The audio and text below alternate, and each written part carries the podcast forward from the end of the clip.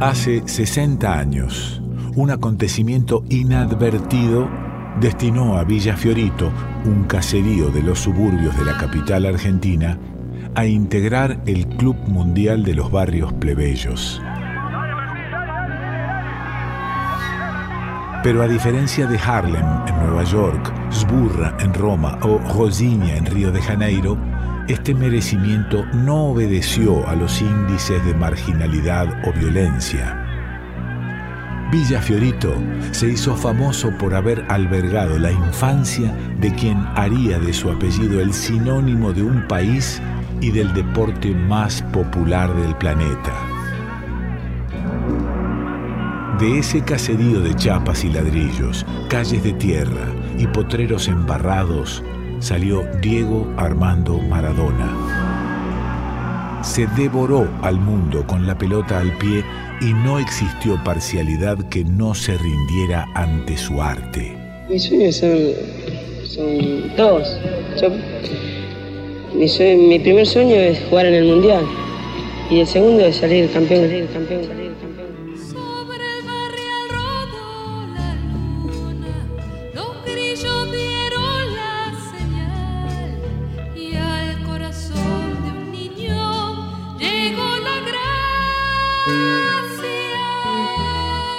¿Cómo olvidar aquel segundo gol a River en el clásico jugado en el estadio de Boca Juniors en 1981? Se frena, se demora, permite que se acomode River, viene para Maradona, la domina cara a cara, escapa, ta ta ta ta ta ta ta ta ta que sea, que sea, que sea, gol, gol, gol, gol, gol, gol, gol, gol, gol, gol, gol. ¡Gol! ¡Gol!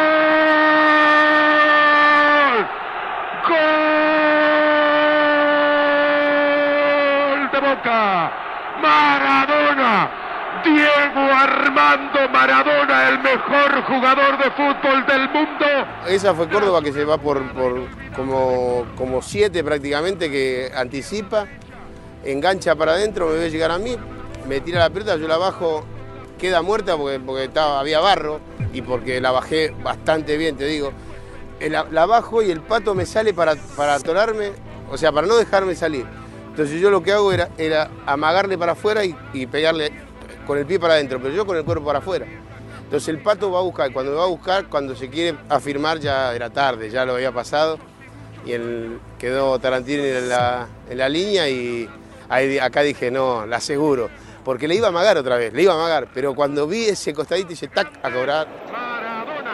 Ha arribat amb avantatge, centra en Schuster, la pilota cap Maradona, tercer gol del Barça, tercer gol del Barça de cap Maradona. Poi Maradona, attenzione a Carnevale, ancora Maradona, Maradona in velocità, Maradona resiste a due uomini, perde palla, la recupera su Tricella, Maradona, Tricella lo ha fermato per la maglia, ma Maradona barriera, c'è anche Carnevale, Maradona!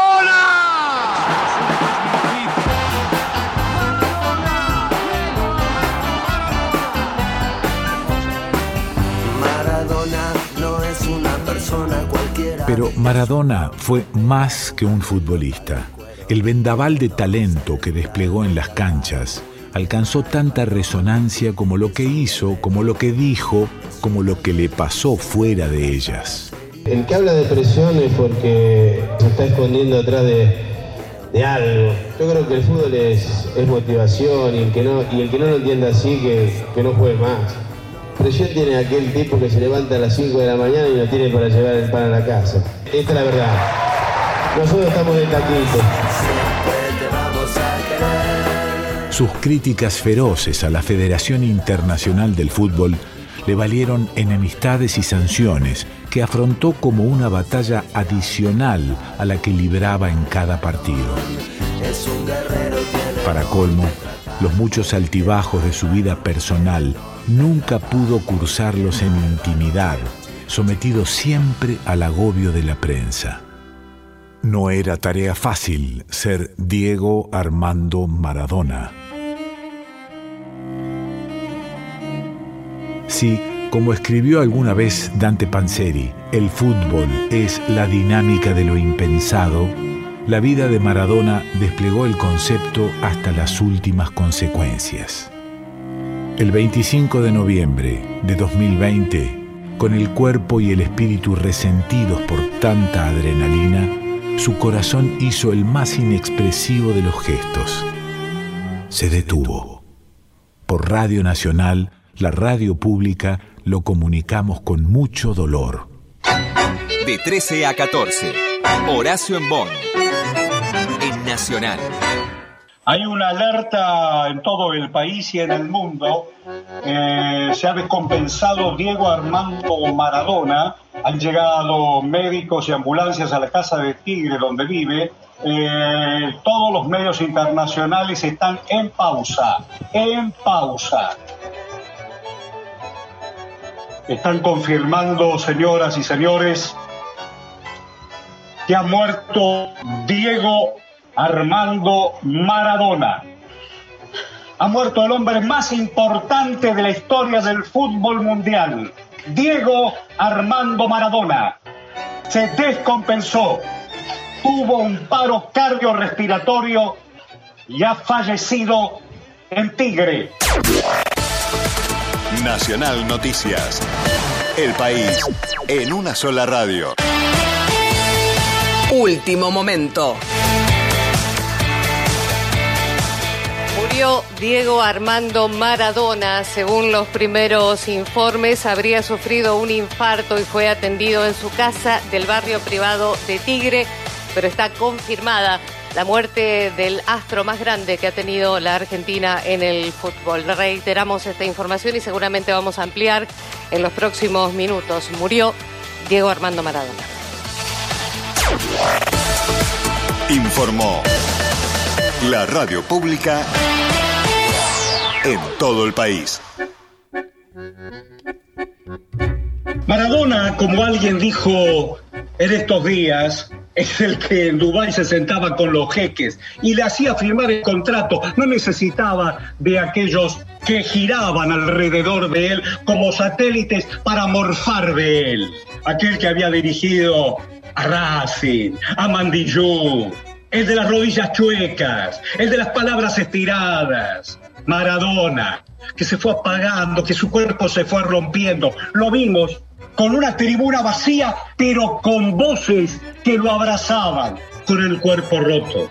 Lo llora no solamente Villa Fiorito, lo llora Boca. ¿Cómo no lo va a llorar Boca? Lo llora Nápoles. ¿Cómo no lo va a llorar? Lo llora el Sevilla, el Barcelona, el Newell's. Y la selección, carajo. Quiero allá. No, Horacio, no, no, no, no, no sé cómo hacer, verdaderamente te admiro, cómo te la bancás Estoy destruido, estoy, estoy arruinado, o sea, fue... RAE, Argentina al mundo. RAE, Argentina 面向世界。 RAE, Argentine vers le monde. RAE, Argentina to the world. RAE, 世界に向けてアルゼンチン。 RAI, Argentina al mundo. La RAE, Argentina al mundo. RAE, Argentinien in die Welt. RAE, Argentina al mundo.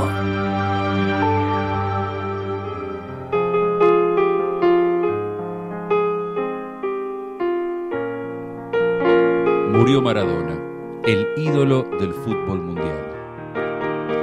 El astro del fútbol mundial de 60 años había sido operado el pasado 3 de noviembre de un hematoma subdural. Fußball-Weltstar Diego Maradona ist tot. Der 60-jährige Fußball-Weltstar war am 3. November wegen eines Subduralhämatoms. Maradona, l'idole du football mondial, est mort.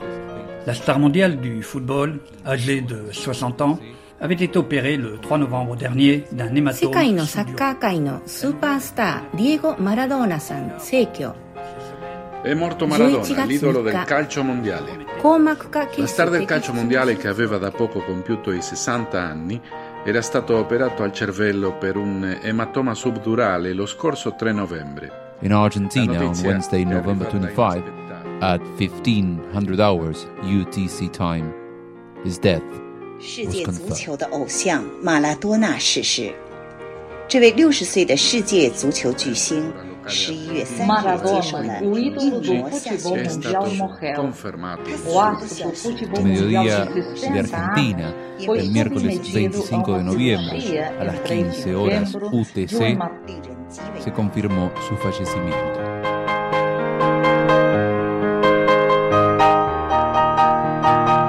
La infausta noticia corrió al instante por todo el planeta. Y la noticia dice que efectivamente murió Diego Armando Maradona.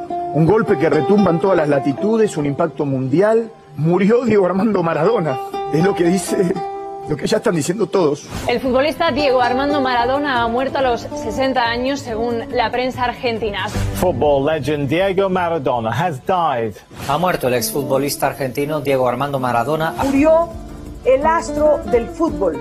Diego Armando Maradona. Diego Armando Maradona falleció este miércoles a sus 60 años.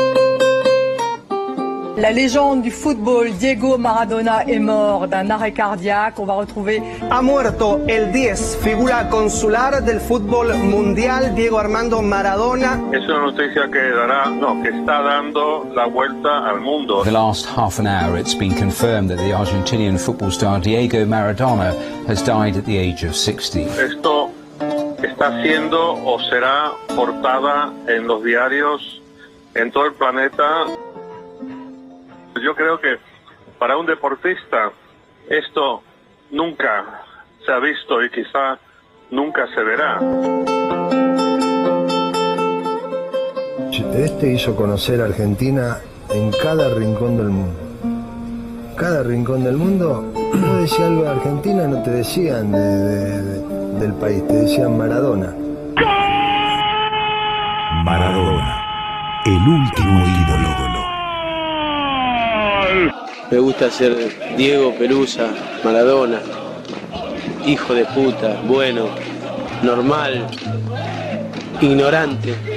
Me gusta ser como soy. Con un par de lienzos crotos, esperando por el bondi.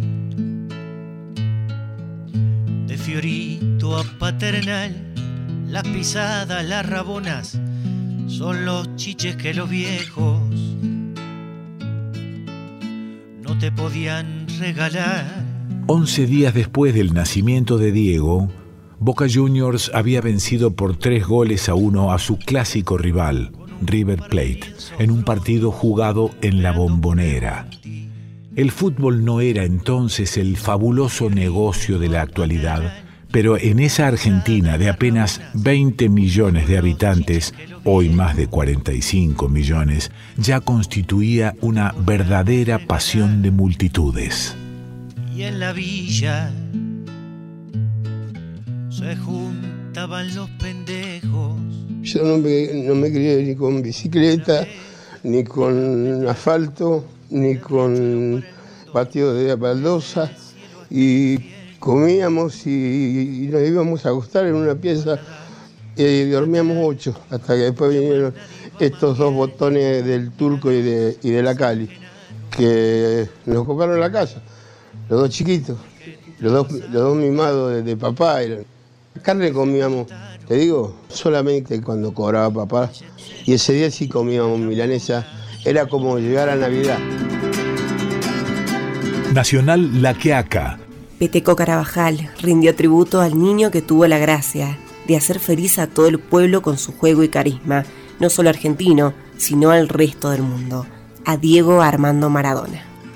El adiós para una persona que ha brindado alegrías desde su juego, eh, y eso es de mucho valor, porque si nos ponemos a pensar qué persona eh, nos brinda alegrías a, a al pueblo tenemos pocas, casi diría ninguna. Quiero pensar, me, gusta pensar que la mamá y el papá lo han rescatado para no verlo sufrir más. Y él ahora eh, va a volver, va a volver hacia todos nosotros de forma gloriosa.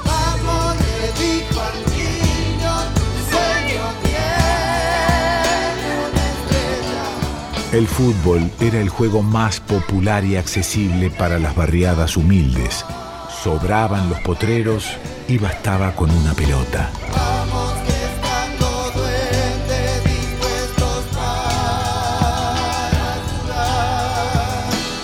En el mejor de los casos, un par de zapatillas y si no había, descalzos. Como la mayoría de aquellos chicos, Diego tenía grandes ilusiones. Pero las suyas estaban destinadas a cumplirse. Yo no sé qué ángel pardo se asomó por Fiorito. Se coló en los picados donde él anochecía y prendado del ángel, gurrumín de la zurda, se instaló en el mocoso con su audaz brujería. Ya tramaban entre ambos portentosas hazañas con la número 5 de compinche jugada. Paternal fue la ruta, la escuelita de barrio, escenario temprano, fogueo y recalada. Aquel ángel errante, diabla luz en su sangre, lo hizo crack mixturando travesura con fuego. De movida, brotaba el sol de su alegría iluminando el verde que bordaba su juego.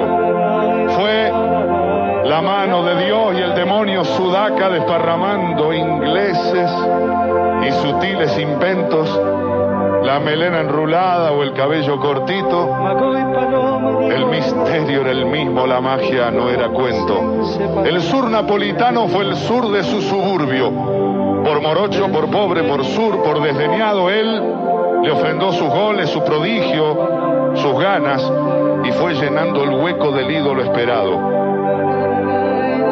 Humilló al norte rico con vital desparpajo. Con la celeste y blanca se arrió media tribuna. En el sur y en el norte le hizo un corte de manga a los que despreciaron su canción de cuna. Desnudó a los hipócritas mandamases del fútbol. Lloró como tan solo lloran los que se juegan. Y como pasa siempre con los cristos de barro, lo colgaron con clavos en la cruz de su entrega. Y no le perdonaron ni su origen ni su orgullo, ni ese privilegio que mantiene de mover muchedumbres sin pasarse al bando de los que todo humillan para ser uno de ellos, como siempre es costumbre. Los burócratas grises de aceitadas bisagras o el chantucho lulaje de amigotes en rueda, o los caretas impúdicos conocidos de siempre, o los escribas que reptan por las 30 monedas, toda esa calaña lo sentenció caído como el árbol que abate el hacha o la tormenta. Le calculó la leña que de él le serviría y lo hizo noticia sumar en sus cuentas, pero él, él es bien de abajo por sobre toda duda y sigue en las banderas, en los cánticos, en los coros, porque la gente intuye que aún entre los brillos sigue siendo uno de ellos, es el Diego. Es aquel pibe del barrial de Fiorito, la tribuna le canta con su voz. Maradó, relámpago del fútbol del mundo, en un tiempo de grises picapiedras y sinuosas personas. Yo lo vi, lo vi desde el piso de una cancha alambrada o en el alto cemento del estadio encumbrado incierta ventana de una caja de luces o en el osco potrero de algún barrio apartado. Cuando alzaba la copa de la heroica victoria o gritando la fiesta de otro gol festejado y lo vi con la bronca y el amor propio herido, sin guardarse el insulto al sentirse insultado. Es el Diego, es aquel pibe con el ángel adentro que no se vende al diablo y al ángel no abandona. Una redonda alada fue su arma y su juguete. Escanto en las tribunas, su nombre Maradona. Pinta, pinta, pinta de alegría este pintor. El presidente de la Nación, Alberto Fernández, no pudo ocultar su dolor al hablar por Radio Nacional. Es como incomprensible lo que pasó. No, no, no, no. Nadie esperaba que, esto le pudiera pasar a, Maradona. Y yo me acuerdo que siempre que hablaba con él, y hablábamos de ese gol del 86, de gol a los ingleses, él me decía que en, la, el, en el vestuario, él le decía a sus compañeros que en Argentina había mucha gente triste y que tenían la obligación de hacer feliz a esa gente. Y al hablando con Goicochea le pregunté, ¿eso es verdad? Y me dijo, sí, era verdad. Era lo que siempre nos decía. Que había mucha gente triste en Argentina y que el único momento de felicidad era poder ver a Argentina ganar el partido. Es único, es único, yo no, no, no vi nunca una persona pensar así. Nunca, nunca lo vi, nunca lo vi. Por eso digo que fue único, Maradona. Único, único, único. Porque vos pensás que ese tipo entraba a jugar al fútbol y no pensaba en su gloria. Pensaba en ver cómo le daba felicidad a la cantidad de infelices que había en Argentina. Yo nací dentro del fútbol y yo ya sabía quién iba a ser. Yo sabía que iba a comprarle la casa a mamá, que me iba a casar, que iba a tener mi familia, que iba a recorrer el mundo, que iba a salir campeón con Argentina. Goyo Carrizo, su amigo desde la infancia, jugaba en la novena de Argentinos Juniors. Y él me decía, Goyo, decile, decile que, que quiero jugar. Y digo, pero, pero vas a poder jugar así, sí, yo quiero jugar porque vamos a salir campeón. Y le hizo un pedido muy especial al entrenador Francis Cornejo. Y lloraba tanto que voy y le digo, Francis, Diego quiere jugar. Y lo llaman a don Maradona. Entonces don Maradona viene al vestuario y le dice que no, que no va a jugar así como si tiene siete puntos sutura. Y él le dice llorando, le dijo, pa, déjame jugar que yo no voy a correr, quiero estar adentro, quiero festejar el campeonato que vamos a ganar. Entonces lo dejó jugar el papá y ganamos 7 a 0 ese partido. Y bueno, y él hizo cinco goles. Corría el fin de la década del 60 y Cornejo recuerda aquel debut que encaminó la historia de Maradona. Diego tenía apenas nueve años. Cuando le votó en novena, Diego se me arrima, en chiquito, ya inicia su carrera deportiva. Y se me arrima y me dice, con esa humildad que tenía y con ese respeto que me tenía, me dice, Francis, yo voy por la izquierda. Si yo hubiera sido un técnico de estos alabanciosos que lo arruina, ya que lo hacen creer más de lo que tiene que ser, que no sirve eso. Le hubiera dicho, no, vos sos un fenómeno, llevame el equipo de la mano, pero no. Yo se lo dije sin que se dé cuenta que era un fenómeno. Porque simplemente le dije, no, juega libre, enganchate por donde quiera.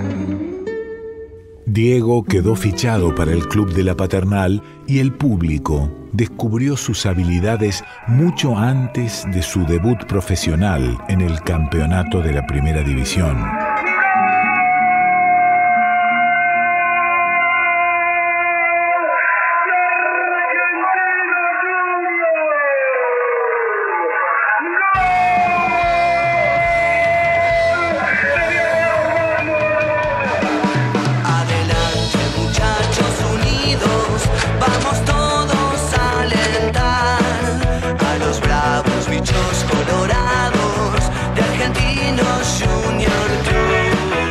Presidente Alberto Fernández es hincha de Argentinos Juniors y recordó los tiempos vividos con Diego en ese estadio. Los hinchas argentinos Juniors tuvimos un antes y un después de, Maradona. Un jugador eh, increíble que nosotros lo veíamos en el entretiempo de los partidos y hacía jueguitos con la pelota alrededor de toda la cancha, después llegaba a la línea central, se iba hasta el círculo central, en el círculo central se sentaba y seguía haciendo jueguitos con la cabeza y con, con sus pies. Y había veces que, bueno, los partidos a veces no son divertidos y esperábamos ese entretiempo para maravillarnos con las cosas que hacía Diego. Es alguien tan querido, que tiene tanto que ver con la identidad argentina. Uno a cualquier lugar del mundo que va dice que es argentino y enseguida le dicen, ah, Maradona, Maradona. Radio Nacional y sus 49 emisoras en todo el país hizo una cobertura sin descanso tras la muerte de Diego. Puedo decirle a, a nuestros oyentes, porque están en todos lados, en nombre de Radio Nacional, muchas gracias. Alejandro Pont Lezica, director de Radio Nacional. A toda la gente que hace Radio Nacional en todos los rincones de la Argentina, muchas gracias, porque en el primer momento estuvieron cerca, recordando momentos y abriendo teléfonos y trabajando duro para que todos nos abracemos en el dolor y en la celebración de Maradona.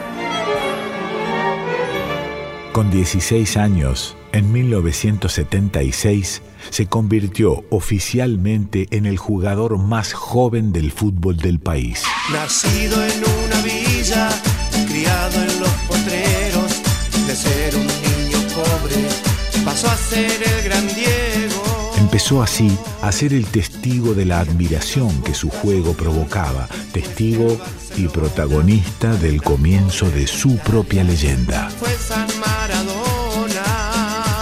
En 1979 empezó a acariciar la gloria.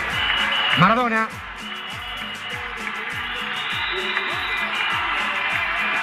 Maradona.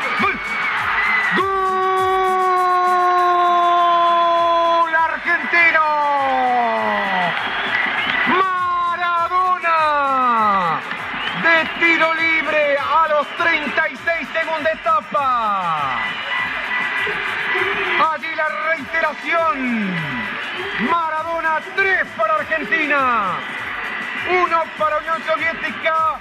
El juvenil argentino a la fuerza del campeonato mundial. La selección argentina juvenil a la fuerza de lograr el título del mundo. Le está ganando al actual campeón 3 a 1. Sensacional vuelco de Argentina después de ir perdiendo 1 a 0. El reloj marca 40. 40 minutos.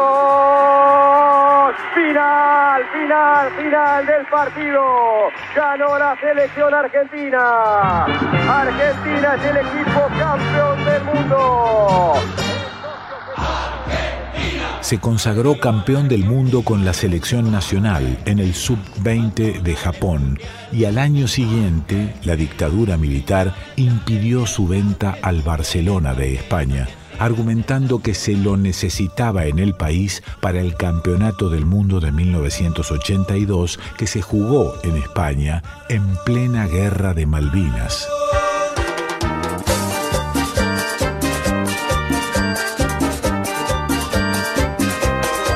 Como compensación por la pérdida de esta oportunidad comercial, su pase fue adquirido por Boca Juniors, donde debutó con un gol de penal que así relató Víctor Hugo Morales. Maradona va a tirar el penal.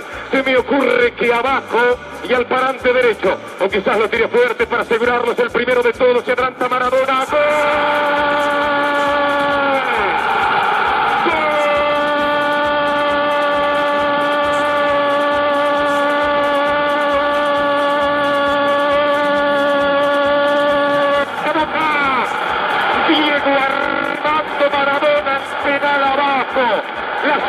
como una lágrima. Los argentinos se concentraron en espacios públicos para despedir al ídolo y allí estaba Radio Nacional. Nacional Noticias. El país en una sola radio. ¿Qué es lo que estás sintiendo? ¿De dónde sos y tu nombre? Mi nombre es Diego Daniel Bustemi. eh, estoy, viviendo en Casanova ahora. eh, y bueno, hoy es un día muy muy triste para todos los maradonianos y para todo para todo el mundo y especialmente los seguidores de, Maradona. Y bueno, eh, yo pertenezco a la iglesia maradoniana. eh, seguimos siguiendo, venimos siguiendo a Maradona ya hace mucho tiempo y sabemos que el entorno nunca lo ayudó a Diego Armando Maradona y lamentablemente era un final que nosotros sacándonos la camiseta y la idolatría iba a pasar. No pensamos que iba a pasar tan rápido, pero bueno, hoy no lo podíamos creer y bueno, me vine de, Casanova autopista con la familia como tengo que estar, con la bandera esta que la tengo hace 12 años, la llevo a todos lados y mañana me presentaré acá en el, en el velatorio de Maradona que a la vez pienso, no lo quiero ver así y estoy en duda si venir o no porque no lo puedo creer. Radio Nacional presenta aquí en el obelisco. Bueno, contanos, discúlpame para Radio Nacional en todo el país, contanos qué estás sintiendo en este momento tras la desaparición física del más grande de todos los tiempos de Diego Armando Maradona. Tu nombre y de dónde venís. Hola, mi nombre es Romina, vengo de Remedio de Escalada, Lanús. Y es un momento muy triste para todos. Eh, yo creo que no solamente Argentina, sino el mundo perdió a una persona que, que se le plantó a todo. No le tuvo miedo a nadie, a los grandes poderes. Él nos enseñó que salir de una villa puede llegar a, a casi manejar todo. Y hoy, y hoy en día lo perdimos y nos queda tristeza, más que nada tristeza, y, y nada más. Nacional Santa Fe. La estadística dirá que desde sus inicios como futbolista, Diego Armando Maradona enfrentó en 11 oportunidades al Club Atlético Colón de Santa Fe, siendo uno de los más recordados aquel encuentro de 1995 cuando el club santafesino fue testigo predilecto de la vuelta del más grande de todos los tiempos al fútbol nacional. En 2008, siendo su amigo Antonio Mohamed técnico rojinegro, fue invitado a participar de una jornada de fiesta y presentación de equipo donde miles de santafesinos pudieron disfrutar a Diego con la camiseta rojinegra, incluso marcando un gol en aquella jornada. Su última visita a Santa Fe y al Estadio de Colón fue en el año 2009, cuando siendo técnico de la selección argentina, el equipo que conducía vencería en un amistoso por 3 a 1 a la selección de Panamá. Se fue Diego, el recuerdo quedará para siempre en la retina de los santafesinos, especialmente en los hinchas del Club Atlético Colón. Diego Meloni, Radio Nacional Santa Fe. Recién en 1982, con 21 años, se concretó el postergado fichaje para el Barcelona por una cifra récord para aquella época, 7 millones de euros. Maradona, Maradona, ayuda para el Barcelona. Mil millones ha costado, que quiniela le ha tocado. El vértigo de su juego irrumpió en la Liga Española, pero la suerte no estuvo de su lado. Primero la hepatitis y después una lesión brutal que lo mandó al quirófano. Maradona, Maradona, no te lo tomes a broma. Cuando Goicochea te dice te voy a partir una pierna y te la parte. Me partió el tobillo en campo nuestro a 60 metros del arco de ellos. No lo amonestaron y cobró foul y siga. Me sacaron a mí de la cancha y siguió el partido. Y me operaron a las 4 o 5 horas. Y todos los periódicos decían, no volverá. Eso fue muy duro para mí. Me abrieron, tenía todo roto el maleolo, tenía todo roto los tendones, fue microcirugía. Me operaron y me fui a Buenos Aires a hacer la recuperación. Tenía 23 años, 22 años y fue más fuerte el querer jugar al fútbol. No podía caminar.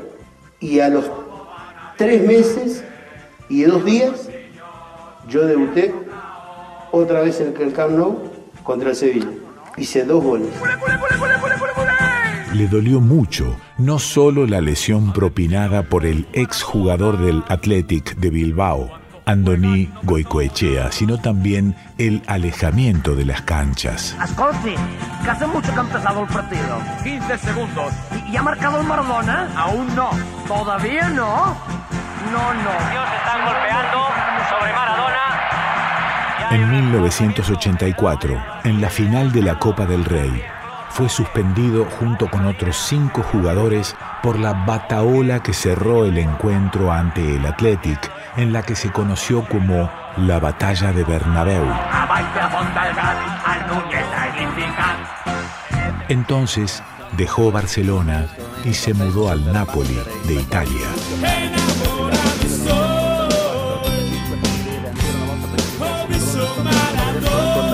Ferroni deve guardare Bertoni, proprio Bertoni inquadrato, cerca di riportarsi in avanti per l'intervento di Gennaro, quindi Maradona. Ecco il grande Diego, attesissimo, fischi applausi. Di Gennaro interviene bene su di lui, Tricella dal fiume ora. Por Radio Nacional y sus 49 emisoras en todo el país, escuchamos la ceremonia pagana que los napolitanos armaron alrededor del Estadio San Paolo, ni bien se enteraron de la muerte de Diego.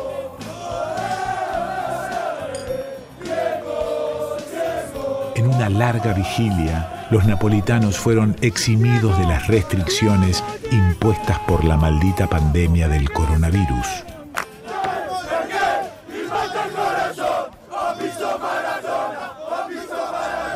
Alessandro nos está escuchando desde Radio Punto Nuevo Napoli. Gustavo Campana, periodista y vicedirector de Radio Nacional, se comunicó al aire con un colega napolitano. Es un momento donde la ciudad de Nápoles está sufriendo mucho, está sufriendo eh, la pérdida de, un Dios. Es un momento muy difícil, eh, tengo que hacer, tengo que decir esto. Yo soy muy joven, eh, yo nació en el eh, 95, pero yo, nunca vivió el periodo de Maradona, pero aquí también los niños saben que han sido, que han hecho y todo lo que ha significado Maradona para, para esta, por esta ciudad eh, es incomentable y para nosotros de la, de, la, mía generación también es muy difícil eh, imaginar lo que realmente Diego ha sido para, para nosotros napolitanos. Eh, solo podemos soñarlo. Maradona, eri tutto per noi, il nostro Dio. Sei grande, Maradona! En Nápoles jugué 7 años, pero fueron 14. Era el doble para cualquier jugador.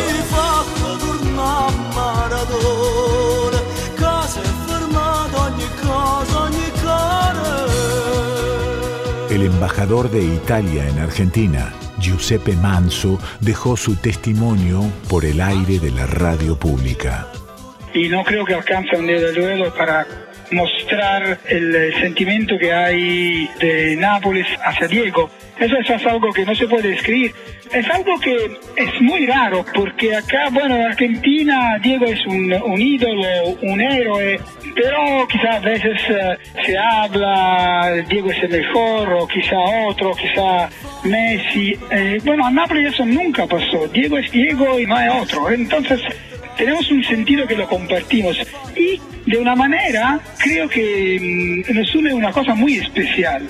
Ustedes lo consideran como, bueno, un hijo más querido, el más querido que tienen, pero no dejan compartirlo con ustedes, porque italianos y argentinos pueden compartir también cosas muy queridas, y ese es el caso de Diego.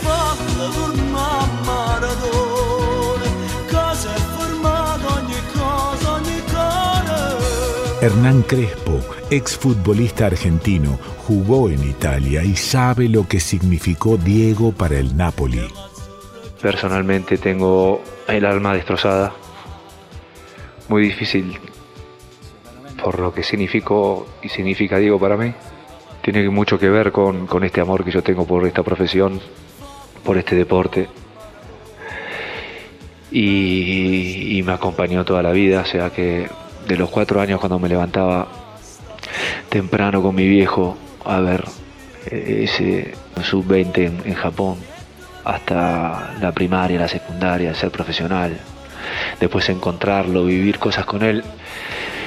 Mi amor profundo por la selección argentina, mi amor por Italia y todo lo que se dice y se habla de lo que generó él, yo lo pude pasar por el cuerpo, yo pude verificar el amor que la gente en Nápoles tiene, el amor en el mundo que tiene por él. Y es verdad cuando, cuando te dicen que vas a Nápoles y sos argentino y, y decís Maradona y, y te tratan como si lo fueras. Y en el mundo lo mismo. Realmente estoy, estoy, estoy muy dolido y destrozado.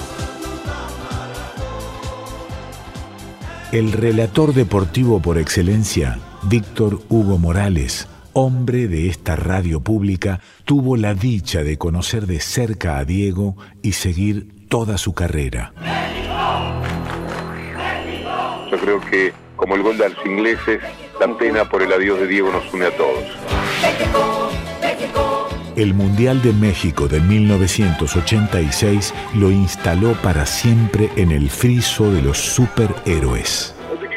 Millones de espectadores siguieron el encuentro más político del certamen, cuando las selecciones de Argentina e Inglaterra se vieron las caras después de que los dos países libraran en el Atlántico Sur la Guerra de Malvinas, ocurrida en 1982. Digo esto cuando los jugadores ingleses se van hacia el círculo central. Los argentinos ahora, después de pasar por los fotógrafos, levantan los brazos y son saludados por una cantidad tan grande de banderas argentinas que conmueve. En ese partido, Maradona plasmó lo que más adelante sería visto como una metáfora de su vida de contrastes.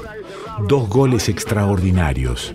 El primero, ilegítimo, conocido como la mano de Dios. La Maradona, Maradona puede tocar para Enrique, siempre Maradona es un drible, se va, se va entre tres, siempre Diego, genial, genial, genial, tocó para Valdano, entró Maradona, para el coche, apareció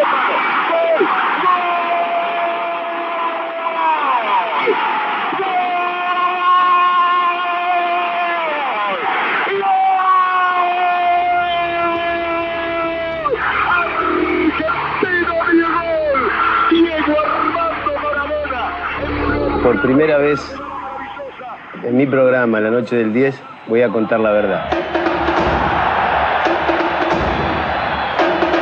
El gol contra Inglaterra fue con la mano, fue con la mano, fue con la mano. fue con la mano.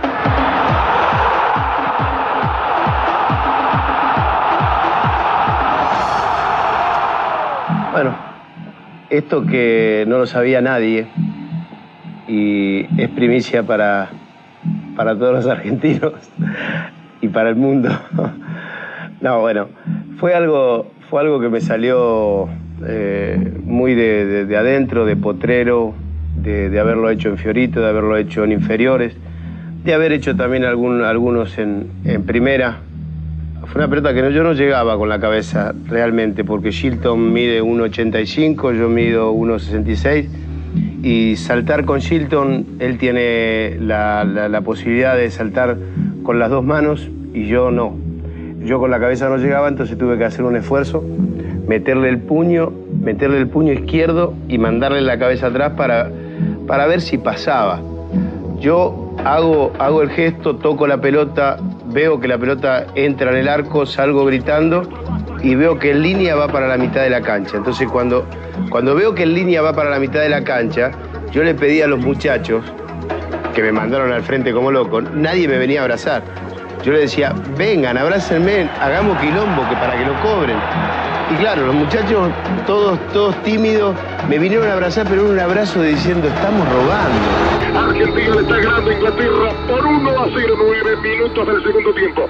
Y el segundo, inigualable, considerado unánimemente el mejor de los campeonatos mundiales.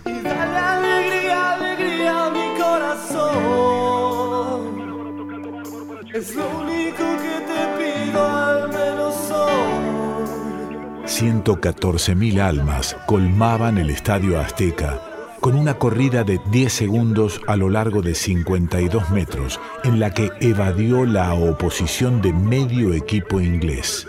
Todo el estadio de pie. Más allá del magistral dominio del balón, la proeza puso de manifiesto su potencia atlética, indiferente al sofocante efecto de los 2.200 metros de altura y la infernal temperatura. Ahí la tiene Maradona, lo marcan dos, pisa la pelota Maradona, arranca por la derecha el genio del fútbol mundial, y es el tercer gato que para Borruchaga siempre Maradona, genio, genio, genio, ta, ta, ta, ta, ta, ta, ta.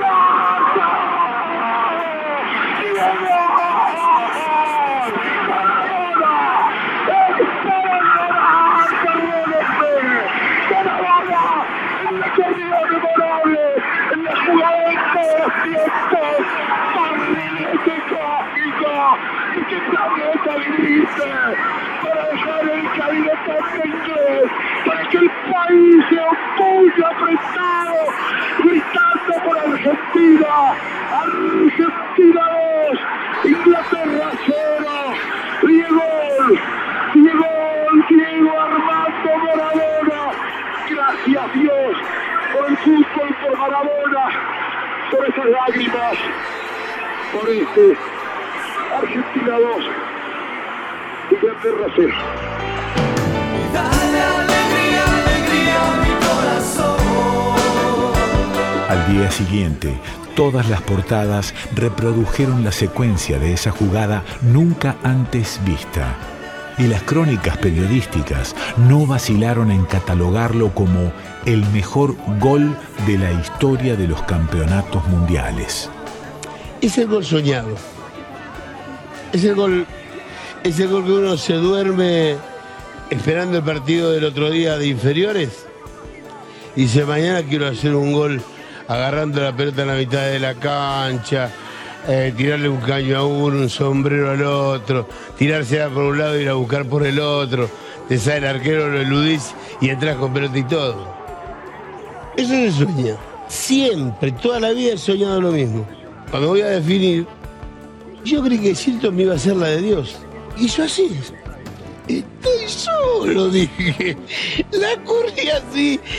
Y Batcher, que venía cerrando, me pegó un patadón en la derecha que en cualquier lugar de la cancha a mí me sacan en camilla. Pero cuando le di tres dedos adentro y vi que la pelota tocó la red, me olvidé de la patada, me olvidé de todo. Ahí está Argentina recibiéndose con los brazos arriba en el círculo central. Banderas argentinas que se agitan en todos los sectores de este estadio Azteca, fabuloso estadio Azteca. Los mexicanos que asisten también con aplauso a la victoria, la enorme victoria de Argentina sobre Inglaterra, que terminó con angustia, verdad, pero que debió ser mucho más clara. Argentina fue contundentemente el mejor equipo de los dos que estuvieron aquí. Para que la perfección fuera completa, una semana después, Argentina terminó consagrándose campeón del mundo al derrotar en la final al combinado alemán por tres goles a dos. Nada podía salir mejor. Pero la travesía napolitana de Maradona recién empezaba y conmovería a la patria del Dante. El soberbio norte tuvo que inclinar la frente ante el menospreciado sur cuando el 10 extendió a las canchas italianas la magia que había exhibido en México.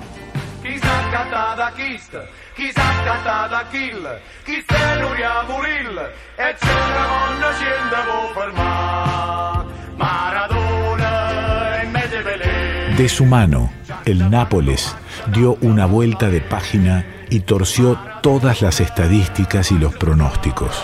E di parola Diego Armando Maradona, Napoli dunque che si aggiudica la terza edizione della Supercoppa, tripudio in campo, tribu- tripudio sugli spalti, un Napoli che non solo ha vinto, teso a bordo campo a te Marco.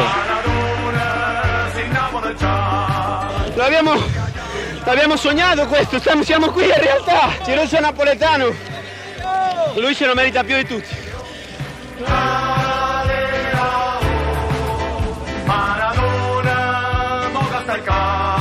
Obtuvo cinco campeonatos entre 1987 y 1990, dos campeonatos italianos, una Copa y una Supercopa de Italia y una Copa de UEFA, la de la codiciada Federación Europea de Fútbol. Periodistas que siguieron la carrera de Diego desde sus comienzos, como Horacio Pagani, no podían aceptar la noticia. Sí, acaba de morir el fútbol argentino. El fútbol, no el fútbol argentino. Se murió el fútbol. En el Mundial de Italia 90, con Maradona al frente de la selección, Argentina alcanzó la final en la que debía enfrentarse al combinado de Alemania. Pero un entredicho con el titular de la Asociación del Fútbol Argentino, Julio Grondona, dejó en claro sus irreconciliables diferencias con la dirigencia de la corporación futbolística. a cambiare le regole del gioco. Cuando fuimos a jugar la final del 90, viene Grondona y me dijo, hasta acá llegamos. Que estábamos entregados. Entonces yo salí a la lucha y le digo, escúcheme Julio, entregado las pelotas. Yo mañana en esta cancha voy a trabar con la cabeza, aunque esté desgarrado, aunque duele el hombro. Usted a mí no me va a decir lo que yo tengo que hacer dentro de la cancha. Esto es algo muy grave que yo dentro de tantas denuncias que voy a hacer en la FIFA, voy a hacer esta. Hemos hablado muchas veces de todos los partidos arreglados que quería el mandamás Grondona y que mandaba el referí, o si no mandaba a los dos lineman, pero eso era moneda corriente. Nos entregó como nos entregaron los chilenos en las Malvinas, igual. Que no se te ponga la cara roja cuando escuches hablar a todos los que intervinieron en AFA y nombres que decían ser empresarios honestos, honestos las pelotas, se llevaban la plata porque hacían el negocio con el viejo. Non è.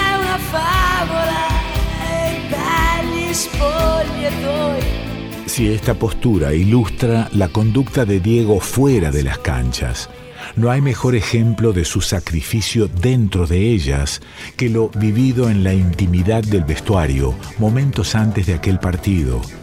Sus compañeros de entonces, Pedro Troglio y Sergio Checho Batista, no podían creer el tenor de la lesión en el tobillo del 10. Todos los partidos infiltrados era un, un tobillo hinchado, negro, de, de toda la, la sangre dura. A mí me tocó compartir la habitación con Diego y lo veía todos los días como tenía el tobillo. Yo creo que cualquier jugador normal no puede jugar al fútbol con el tobillo como lo tenía Diego.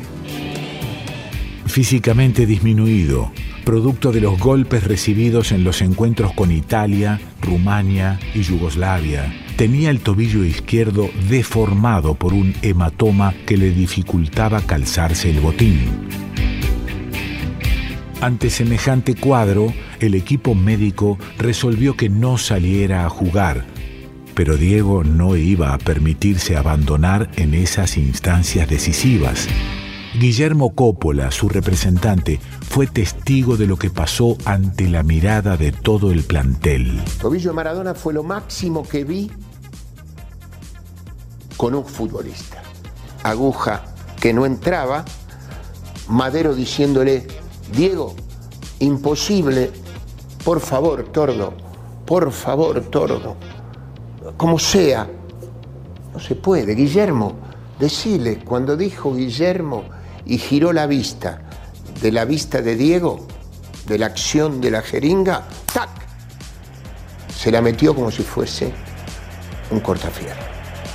Le metió la jeringa en el se la metió Diego mismo. Nunca visto. Alemania obtuvo la victoria mediante un discutido gol de penal.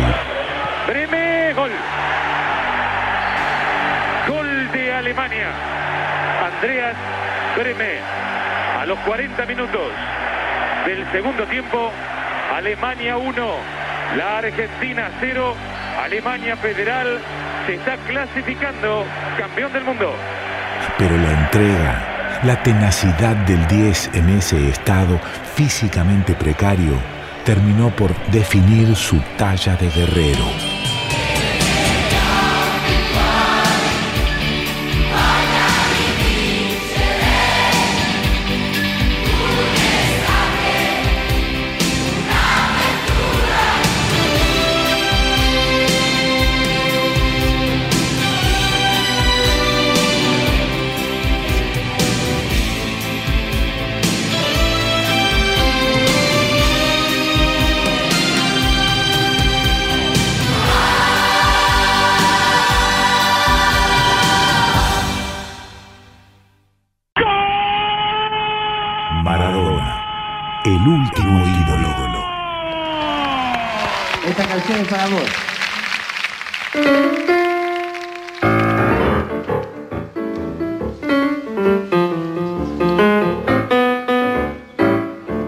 Lindo que te comes la vereda, con tres pasos disparados al compás de tu figura de largura interminable y una pizca de malicia trabaja la sangre y sal.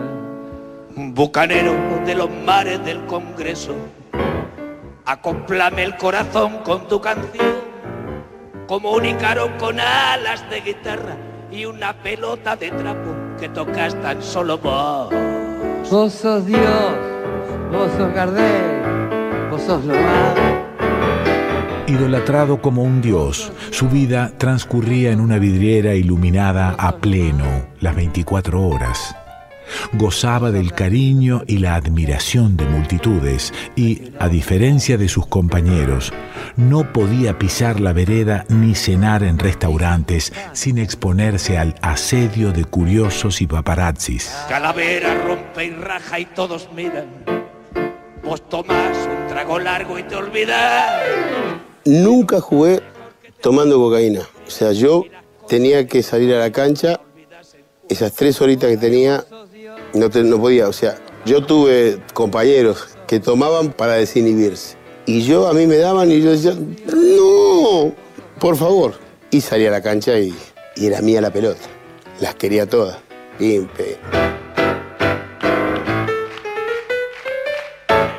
Esta existencia sitiada, de confinamiento no deseado, tenía una contrapartida que trascendió en marzo de 1991, cuando un control antidoping detectó restos de cocaína en su examen.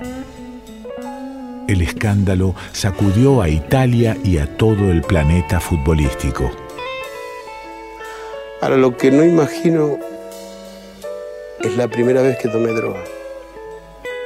Ahí yo siento que la cagué. Por eso digo, si la probás, chao. No, deja. No la toques. Yo ya no existo sin pasado. Entre la oscuridad y la luz. Tras la sanción del Comité de Disciplina, su desvinculación del Nápoles fue tan abrupta como inevitable. Regresó a la Argentina buscando el refugio que no iba a encontrar y un mes más tarde, en abril, fue detenido por posesión de drogas en una grotesca emboscada mediático-policial. La gente lo viva desde la vereda de la calle Franklin. La policía no puede contener al público. Tras la viva de la gente sale Diego Maradona. Es prácticamente imposible. Forcejean y ahí está. Dos y media de la mañana. Ustedes pueden apreciar cómo Diego sale a esta hora y se dirige detenido, suponemos, porque no hay ninguna información oficial. Un accidente no es pecado.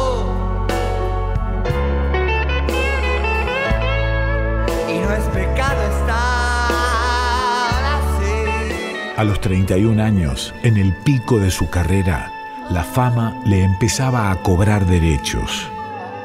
Y para la prensa, la adicción recién descubierta del máximo astro del fútbol mundial era una promesa de buenas ventas. A la gente le encanta crear ídolos, pero mucho más les gusta derribarlos.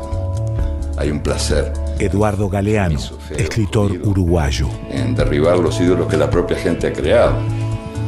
Es admirable por tantas cosas. Fue el jugador más rebelde, el único jugador famosísimo que fue rebelde, que se animó a desafiar la estructura burocrática, tecnocrática y empresarial del fútbol, el único que, que se animó a llamar a las cosas por su nombre. Este, un, un hombre de coraje ejemplar. Cuando Diego estaba en su esplendor, los, los zagueros rivales no podían porque en lugar de, de enfrentarlo le pedían un autógrafo. Era como un dios. Y de algún modo esa divinidad siguió siendo divina, que es un dios sucio. Si yo fuera Maradona, viviría como él. Si yo fuera Maradona, frente a cualquier portería. Si yo fuera Maradona, nunca me equivocaría. Sí, fue un comienzo terrible que no, que no se lo sugiero a, a nadie, a nadie realmente en el mundo y menos a los chicos. El tema es no, no entrar, no se puede hacer. Por eso hay que insistir con no, no probar, no porque después es una lucha permanente, es una lucha de, de toda la vida. La vida es una tómbola de noche y de día. Llevado a la categoría de mito viviente, la atracción que producía la figura de Maradona se incrementó con la sombra de la droga. En su anatomía privilegiada cabía el ángel del talento y el demonio de las debilidades. Por si faltara algo, era insumiso. Si no fuera Maradona, saldría Mondovisión va a gritarles a la FIFA que ellos son el gran ladrón. Acá el jugador de fútbol es lo más importante y esto lo vamos a defender a muerte. Porque hasta, hasta el día de hoy, eh, Blatter, que, que es, un, tipo a sueldo, y Avalanche, que juega al waterpolo, deciden lo que yo tengo que hacer en un campo de juego. La principal queja de futbolistas y entrenadores reside en la irracionalidad de los calendarios. En cambio, defienden la entrada en vigor de la ley Bosman. Yo digo que los jugadores buenos españoles juegan en cualquier parte del mundo. Acá no se trata de la ley Bosman, sino que venga alguno de Argentina, de Brasil o de Alemania a sacarle el puesto a Guardiola. O que venga eh, algún delantero brasileño a sacar el puesto a Raúl en el Madrid había denunciado a las dirigencias que priorizaban el negocio de las transmisiones televisivas por sobre la salud de los jugadores, sometiéndolos a horarios despiadados. Y había rechazado la insinuación de claudicar en el partido de la final de Italia. Nadie discutía su genio como jugador, pero era políticamente incorrecto. Él se convirtió en una suerte de Dios sucio, el más humano de los dioses. Eso quizás explica esta veneración universal que él conquistó más que ningún otro jugador, un Dios sucio, que se nos parece. Eduardo Galeano, escritor uruguayo. Borrachín, tragón, irresponsable, mentiroso, fanfarrón pero los dioses, por muy humanos que sean, no se jubilan. Si yo fuera Maradona. Los que te escuchaban, los inteligentes, no tenían en cuenta de que a mí me habían sacado de la escuela, me habían sacado del barrio, me habían sacado de la villa. Porque yo soy villero de toda mi vida. Y me tiraron y yo caí al lado de la Torre Eiffel y tuve que bancarme a todos los señores periodistas enfrente diciéndome cuánto va a estar el dólar, cuándo va a estar el euro. ¿Por qué tengo que responder esto si yo soy un jugador de fútbol o quiero ser un jugador de fútbol? En 1992, contra los que presagiaban su retirada, regresó a las canchas fichado por el Sevilla de España, donde jugó solo una temporada por el Sevilla, el conjunto que entrena Carlos Salvador Vilardo. Esta es la formación inicial.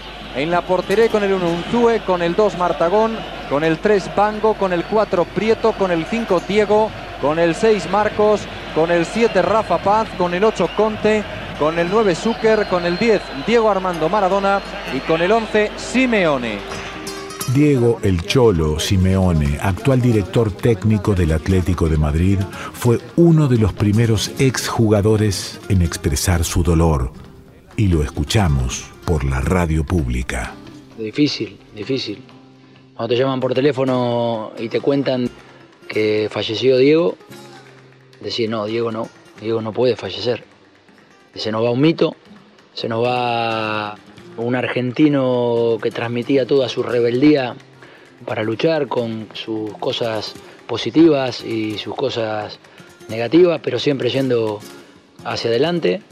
Me tocó compartir vestuario en Sevilla, me acogió de una manera espectacular, él y su familia. Yo era chico, yo era joven, marcó el sentimiento profundo que era la selección argentina.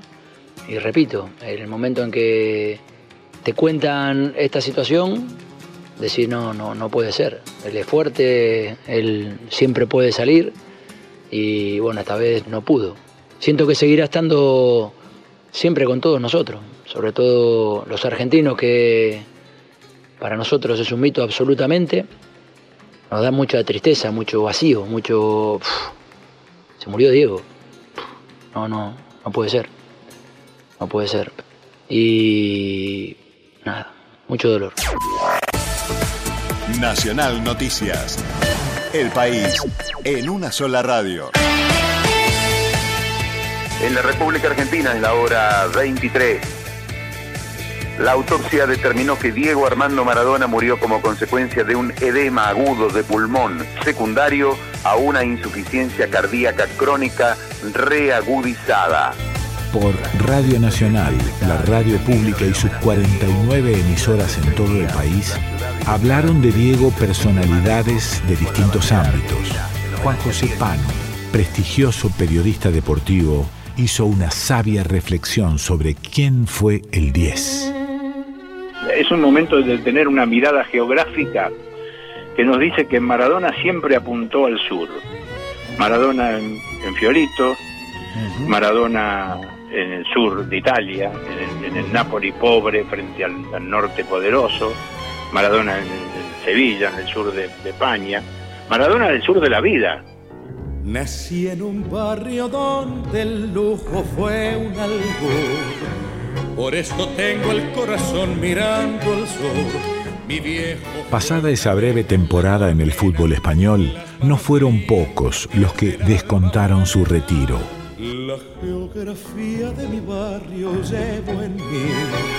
Será por eso que del todo no me fui. Sin embargo, en un nuevo regreso a la Argentina, Maradona se incorporó al Club Atlético Newell's Old Boys de Rosario, esta vez como banco de prueba, de cara a una meta que parecía imposible, el Mundial de Estados Unidos. Y supe del magnate y del taur, por eso tengo el corazón mirando al sur. Enemigos mediáticos y dirigenciales agitaron el fantasma de la droga y desataron una campaña feroz en su contra. El contestatario, el drogadicto, no debía vestir más la camiseta argentina. Su juego ya no era el del 86, tenía que retirarse para siempre. Mirando al sur.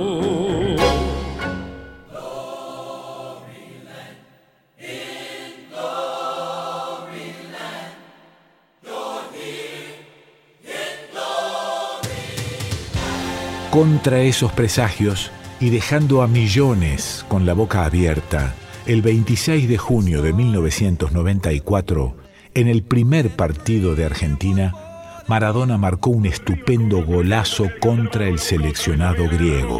Salvo tocándola para Redondo, Redondo para Maradona, Maradona para Redondo, Redondo para Cani, Cani para Redondo, Redondo para Maradona, Maradona en la media luna, tiró, gol. ¡Gol!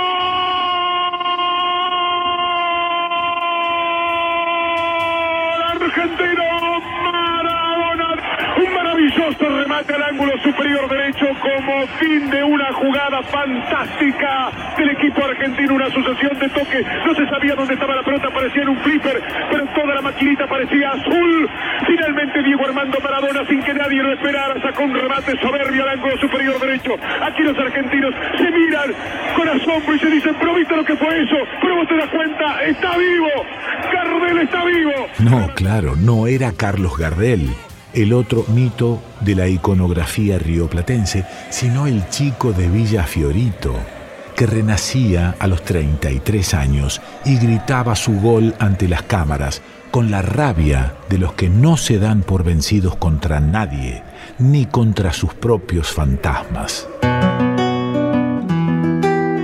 Lo que pasa es que el tema es inagotable. Diego Chavo Fuchs, periodista. Primero porque este, el país se ha detenido, el país se detuvo. Y segundo porque Maradona es un ídolo popular. Digo, la gente no tiene idea porque cuando Eva Perón murió, por ejemplo, por citar a otro fenómeno popular increíble, inexplicable, uno me dirá, sí, se puede explicar porque Eva hizo tal o cual cosa. Los fenómenos de esa magnitud son inexplicables, por lo menos son, no tienen una A explicación mí me pasó con corta. Diego y me pasó con mi papá cuando me llevó, Fabián Pomelo Codevila. cuando murió el general Perón. Ahí tenés. Aquí libre como el viento vuelve cuando te veo pasar con tu brillo personal que alumbra al mundo entero. Cuatro días después, al final del partido en que Argentina derrotó a Nigeria por 2 a 1, todos vieron cómo la enfermera Sue Carpenter, auxiliar de la FIFA, cruzó el Foxborough Stadium de Boston para llevarse a Maradona de la mano hacia la prueba del antidoping. El periodista Adrián Paenza lo entrevistó saliendo del campo de juego rumbo al desconsuelo. La verdad, maravilloso. Me sentí muy bien dentro de la cancha porque me sentí importante, me sentí como que el equipo necesitaba que yo tenga la pelota y así lo hice. Digo, vamos a seguir hablando, me quieren cortar. Te felicitamos, la Argentina toda seguramente te está diciendo gracias, Diego. Es para todos ustedes, argentinos. Los quiero mucho. Tota, vos también. Aprendimos a quererte en el campo y en la vida. Si tu mano es la de Dios, ¿quién te dio esas piernas?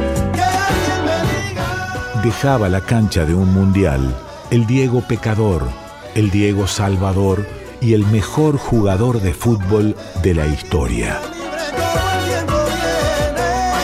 Los periodistas que cubrían el mundial gambeteaban la esperanza de que todo iba a andar bien.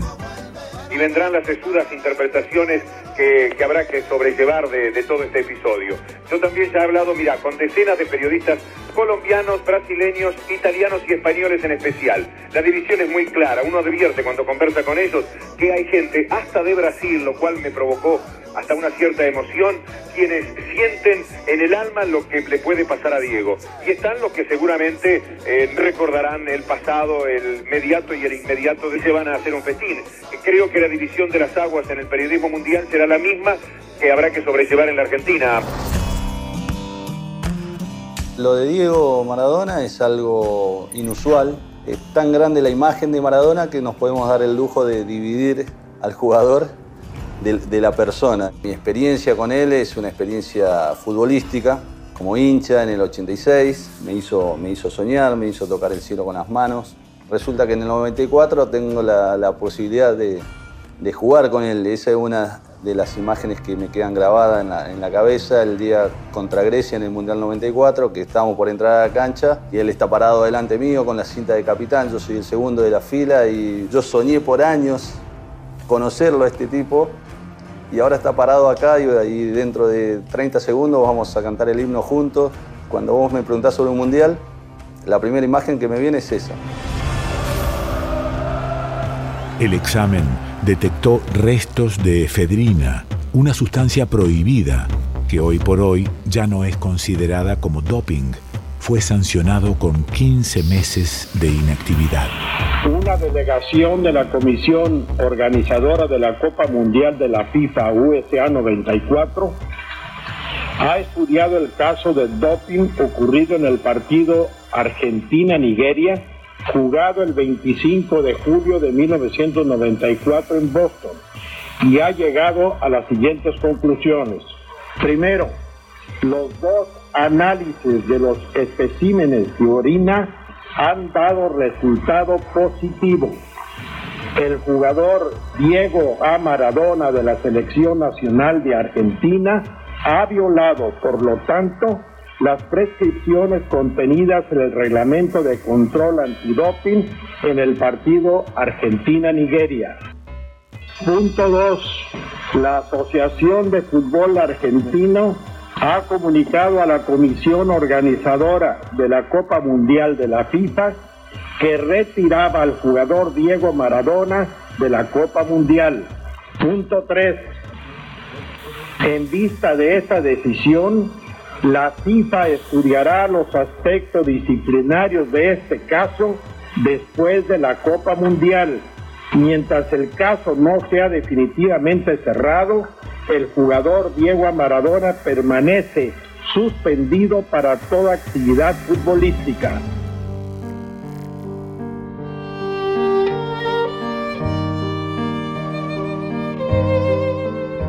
Decía recién que quiero salir a correr, que quiero volar, no sé, no sé lo que hacer, porque me preparé muy bien para este mundial, me preparé como nunca. Hablan de, de efedrina y yo después del partido corrí 10 kilómetros. Me duele mucho porque me cortan las piernas. Eh, me dan por la cabeza en un momento donde donde uno tiene la posibilidad de resurgir, de, de un montón de cosas. Porque yo el día que, que me drogué fui y le dije a la jueza, sí, me drogué, que hay que pagar. Y lo pagué. Fueron dos años durísimos de ir cada dos o tres meses o cuando me llamaba la jueza para, para hacerme rinoscopía, para hacer el PIS, pero así no lo entiendo. No entiendo porque no, no tienen argumento. Yo creí que la justicia iba a ser buena, ¿no? Conmigo parece que se equivocaron. ¿Por qué apareció esa sustancia, Diego? Era quizás por un descuido nuestro, pero no, no, no es todo lo que se puede llegar a hablar o a decir, eh, como se estarán diciendo, de que me drogué para jugar. No, yo juro y recontrajuro por mis hijas que no me drogué. Claro, el tema pasa también porque si yo llego a esta condición no llego, no necesito drogarme para jugar. Si yo entreno como entreno, ¿qué necesidad tengo de buscar una droga? Decime. No quiero, no quiero dramatizar, pero créeme que me cortaron las piernas. Nos sacaron del mundial, nos sacaron de la ilusión. Sobre todas las cosas, creo que me sacaron del fútbol definitivamente porque no, no creo que, que quiera otra revancha. Tengo los brazos caídos, tengo, tengo todo el alma destrozada. Le prometí a mi, a mi mujer que no iba a llorar. Lo único que quiero que quede claro a los argentinos es que no me drogué, que no corrí por la droga, corrí por el corazón y por la camiseta, por el corazón y por la camiseta. Nada más. Fuera de las canchas como jugador, empezó como director técnico en Deportivo Mandillú de Corrientes y pocos meses después en Racing Club. Breves experiencias que no convencieron. Le agradezco a Dios que haya creado la bombonera y que, y que me haya hecho de boca. En 1995, año en que la revista France Football lo distinguió con un balón de oro honorífico, regresó a las canchas con la casaca de Boca Juniors.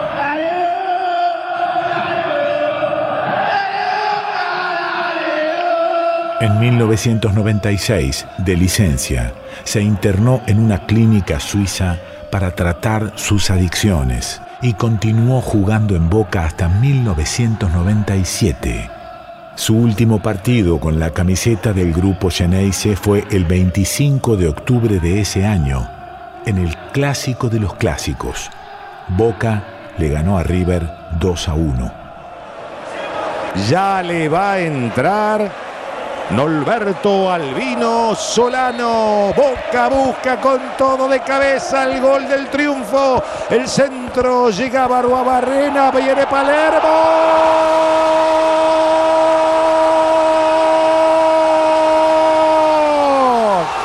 Gol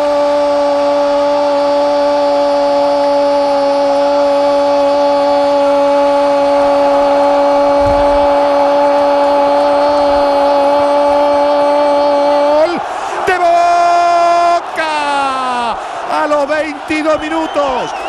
Mientras protestan los 10 jugadores de River, el loco, el loco Martín Palermo dice que Boca le está ganando a River por 2 a 1. Señoras y señores, ganó Boca. Entre el príncipe y el rey, cuánta historia se ha tejido. Hoy el hincha agradecido nunca lo podrá olvidar. Un arte verlo jugar, estilos incomparables y el detalle como toque inolvidable. La mandaban a guardar. El infierno de las adicciones lo seguía de cerca. Una nueva muestra positiva de cocaína lo llevó a despedirse para siempre como jugador. El escritor Eduardo Galeano le dedicó muchas páginas a Maradona.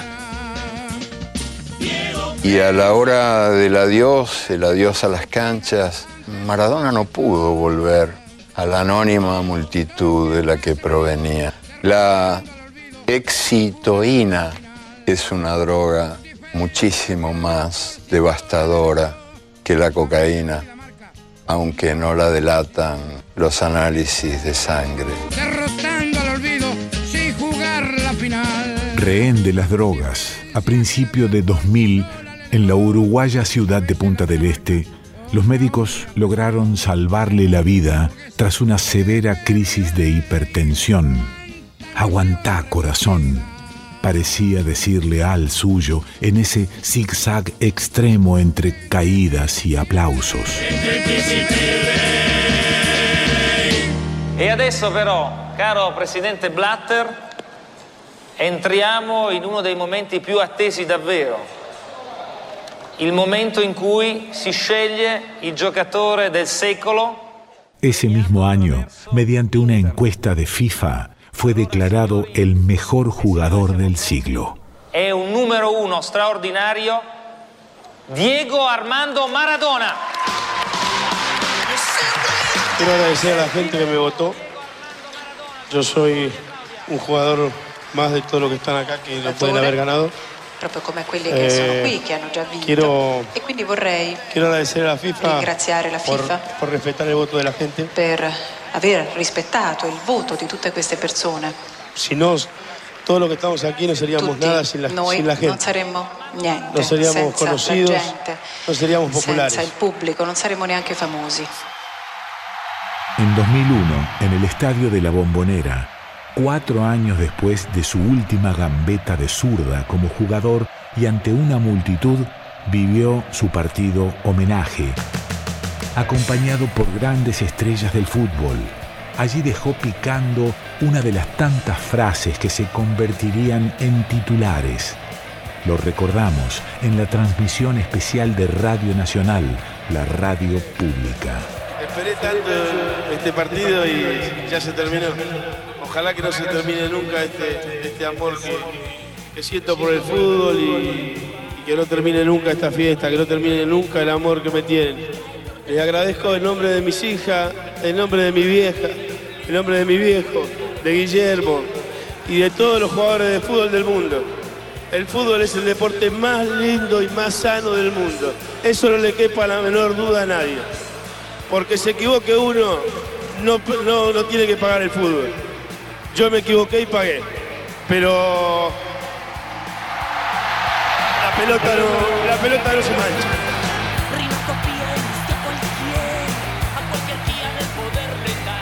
Ningún jugador nunca va a poder juntar Alejandro Apo, periodista deportivo. todas las respuestas que él le hizo a todas las preguntas que el fútbol le hizo. Entonces es un jugador que no, no está en una pileta solo. Ahí se acerca un poquito, eh, las orillitas Pelé chapaleando. Y, y Leonel también que lo meten en los comparativos, esos con Diego, le hacen daño a un jugador extraordinario como Leonel, como Messi. Diego es único, es indiscutible y los futboleros estamos muy enojados con los que ponen en duda ese lugar por encima de todos. Nos enojamos porque nos parece que a veces van por otros intereses, otras ideas, porque de fútbol me parece que es unánime, que es indefectible encontrarse con un jugador que nadie puede igualar, porque si vos juntás habilidad, inteligencia, liderazgo, vos te bancás todo, vos sabes ponerte en la cancha, vos sabés tranquilizarte y aguantar los insultos y las bromas para poder resolver el partido. Si vos haces lo que Diego hizo, como me dijo alguna vez el Tato Pavlovsky, me dijo, eh, mire, yo los vi a todos, lo vi a Erico, lo vi a Moreno, lo vi a todos, buenísimos, jugadores van, como este chico, la explosión de talento de este chico no la tuvo ni la va a tener nadie. Eso es lo que puedo decir, lo demás estoy atravesado por el dolor. El sobrepeso y la hipertensión había llegado a pesar 112 kilos. Lo decidieron a practicarse un bypass gástrico en Colombia. Hoy, 7 de noviembre del 2005, el estadio Luna Park se ha transformado en el estudio de televisión más grande de Sudamérica para este programa especial de La Noche del 10.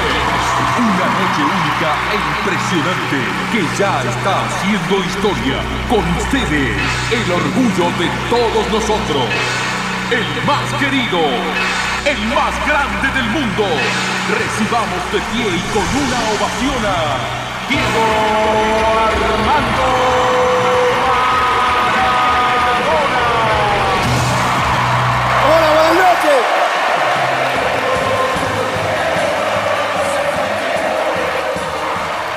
¿Usted se acuerda cómo empezó la noche del 10?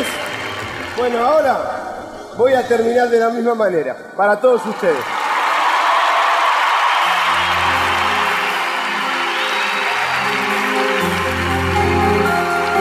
En una villa nací, el deseo de Dios crecer y sobrevivir a la humilde expresión, enfrentar la adversidad, con afán de ganarme a cada paso la vida.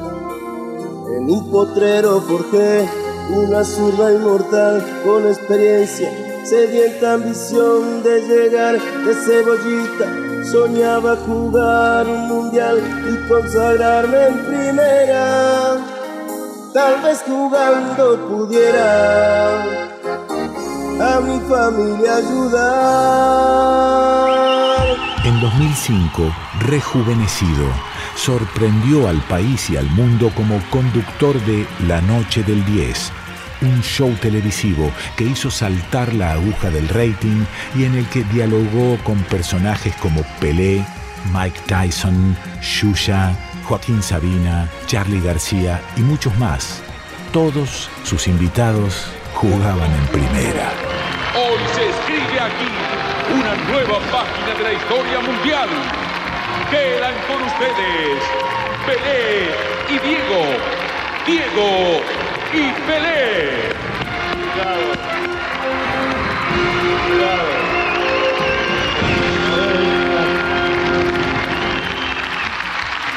Siéntese, rey. Qué cosa linda. Gracias, gracias por aceptar la invitación. Gracias por, por este, este momento que le das a, a los argentinos, más que nada, en la noche del 10. Una pregunta que también quería hacer para ti. Sí, como Solamente yo y tú.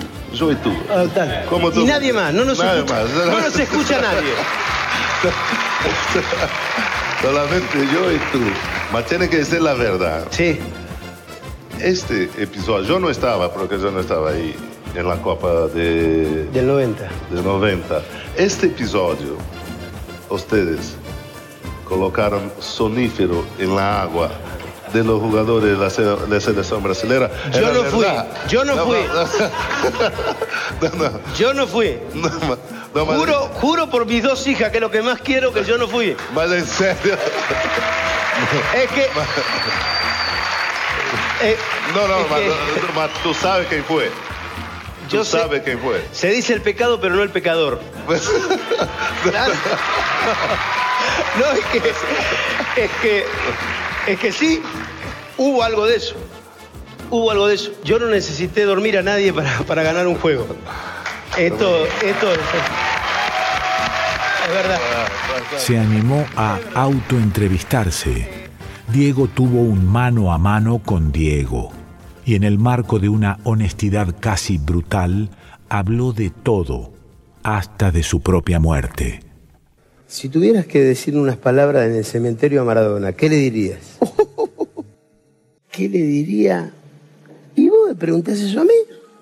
Además, lo sacaste vos al tema. Yo no, no hablé de la muerte, lo hablaste vos. Gracias por haber jugado al fútbol. Gracias por haber jugado al fútbol.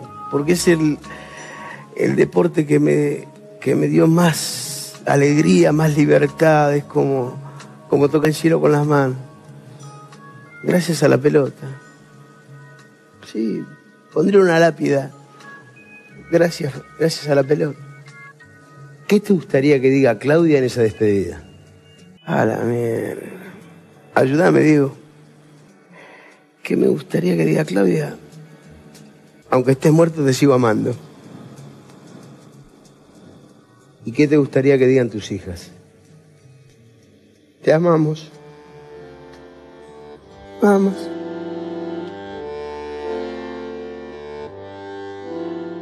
Alejandro Dolina, escritor, músico, conductor de radio y televisión y actor argentino, era una voz autorizada para hablar de Maradona aquel nefasto 25 de noviembre de 2020 por Radio Nacional.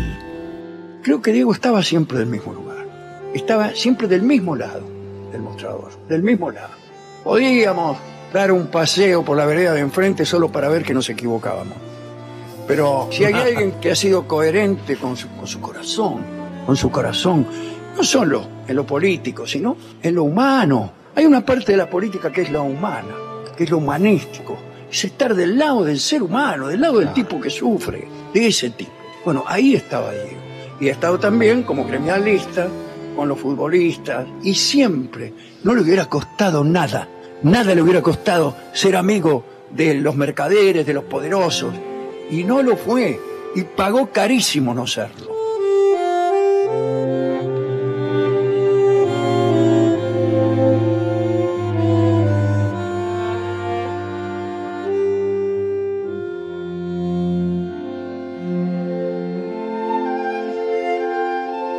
A pesar de su retiro, Maradona no abandonó la disputa con el empresariado futbolístico ni la defensa de los derechos de los jugadores. Había enfrentado a Mauricio Macri cuando como presidente de Boca amenazó con bajar los salarios del plantel y seguía denunciando los abusos y los negocios turbios. Por eso ahora vamos a bailar para cambiar esta suerte. Se le promete, se le promete y, y todo el día estamos hablando de los barros de Esqueloto, de Palermo, de Rocha, de Chilaver y, y estamos siempre, la- tenemos siempre las mismas caras en, en los entrenamientos.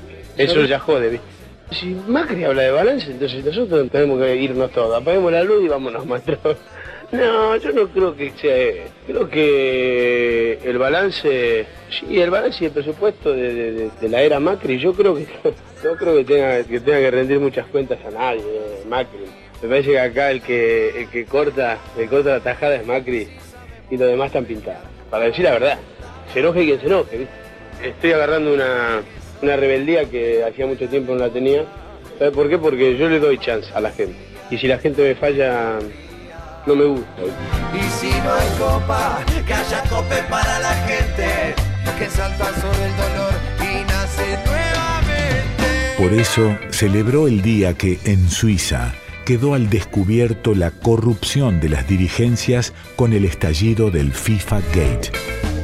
Lamentablemente, lamentablemente, hoy, la multinacional que es la, la, la FIFA se está comiendo la pelota. Diego también disparó contra Grondona y habló de los cambios que se vendrían si Ali Bin al-Hussein gana las elecciones de la FIFA. Que mis sueños de tener un fútbol mejor en el mundo se puedan hacer realidad. Porque hoy el fútbol está contaminado. Y la contaminación se llama Blatter. Si hay alguien en el mundo del fútbol que puede estar complacido con el embate de la justicia contra la FIFA, es su máximo detractor desde hace años, Diego Armando Maradona. Yo cuando dijeron que la FIFA era corrupta y este, yo no me, sorprendí. Todos me llamaban Víctor Hugo para felicitarme. Me llamaban para decirme, ¿cómo te la bancaste, Diego? eh? ¿Cómo? Y, y- y hay veces que te quedaste solo. Y hasta alguno que otro jugador me dijo, bueno, pero digo, también ellos se tienen que llevar su tajada. No, no hay, acá no hay tajada. Acá vos trabajás y ganás tu propio sueldo. Acá vos trabajás, le das al fútbol todo lo que el fútbol necesita y de ahí vamos todos. Ahora, vos no podés hacer con la firma de, la gaseosa, te podés llevar miles de millones de dólares. Con la firma deportiva, también miles de millones de dólares. Eh, A, a 20 años, a 30 años. Ellos, ellos, con tal de agarrar el pellizque, como decimos nosotros, que pellizcaban la plata, estaba todo bien. ¿Qué sueño le quedaba por cumplir al hombre llamado 10 como el número de su camiseta o Dios como al que se venera en los altares o barrilete cósmico como lo bautizó Víctor Hugo Morales en el épico relato del mejor gol de la historia de los mundiales? 50 en 50, edición especial Diego Armando Maradona, Eterno. Nacional San Carlos de Bariloche, El expresidente de la Liga de Fútbol de Bariloche recordó a Diego Maradona antes de la partida de la selección argentina al Mundial de Sudáfrica. Rodolfo Rodrigo contó la anécdota en diálogo con Nacional Bariloche. En el 2010 yo estaba en Buenos Aires y jugaba un partido amistoso que era la despedida de Argentina antes de irse. Jugaban contra Canadá, jugaba en la cancha de River y me quedó la impresión que cuando entró Argentina para jugar, entró el seleccionado, yo observé la gente y Maradona iba caminando al banco, estaba el equipo dando burras en el centro y todo el mundo con la cabeza girada hacia donde iba Maradona que salía del túnel y se iba caminando al banco. Me impresionó como todo el mundo estaba mirando cómo caminaba Maradona hacia el banco nomás y el equipo estaba saludando, haciendo el precalentamiento y ni cinco de pelota. Yo decía, ¿qué imán tiene este tipo que no está haciendo absolutamente nada más que ir caminando al banco y todo el mundo atento a él y no atento a ver jugar el equipo, ¿no? Luciana Avilés, Radio Nacional Bariloche.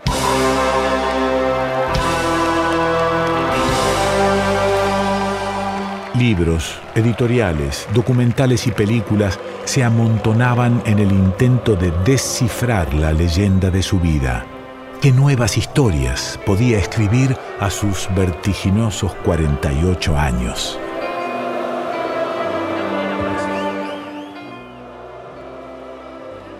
No cabe duda que como en la familia o en los matrimonios puede haber desavenencias, pensar distintos, pero prácticamente cuando llegan momentos cumbres que hay que resolver las cosas, se resuelve con la seguridad de la excelencia. Yo creo que en este momento, en el fútbol argentino, por toda la trayectoria de todos los tiempos, los que van a estar al comando de la selección nacional, el señor Carlos Vilardo como secretario técnico y el señor Diego Armando Maradona como director técnico de la selección nacional, tenemos que estar todos satisfechos enormemente, tratar de empujar juntos para poder llevar al fútbol argentino a esos 10 o 15 centavos que nos vienen faltando.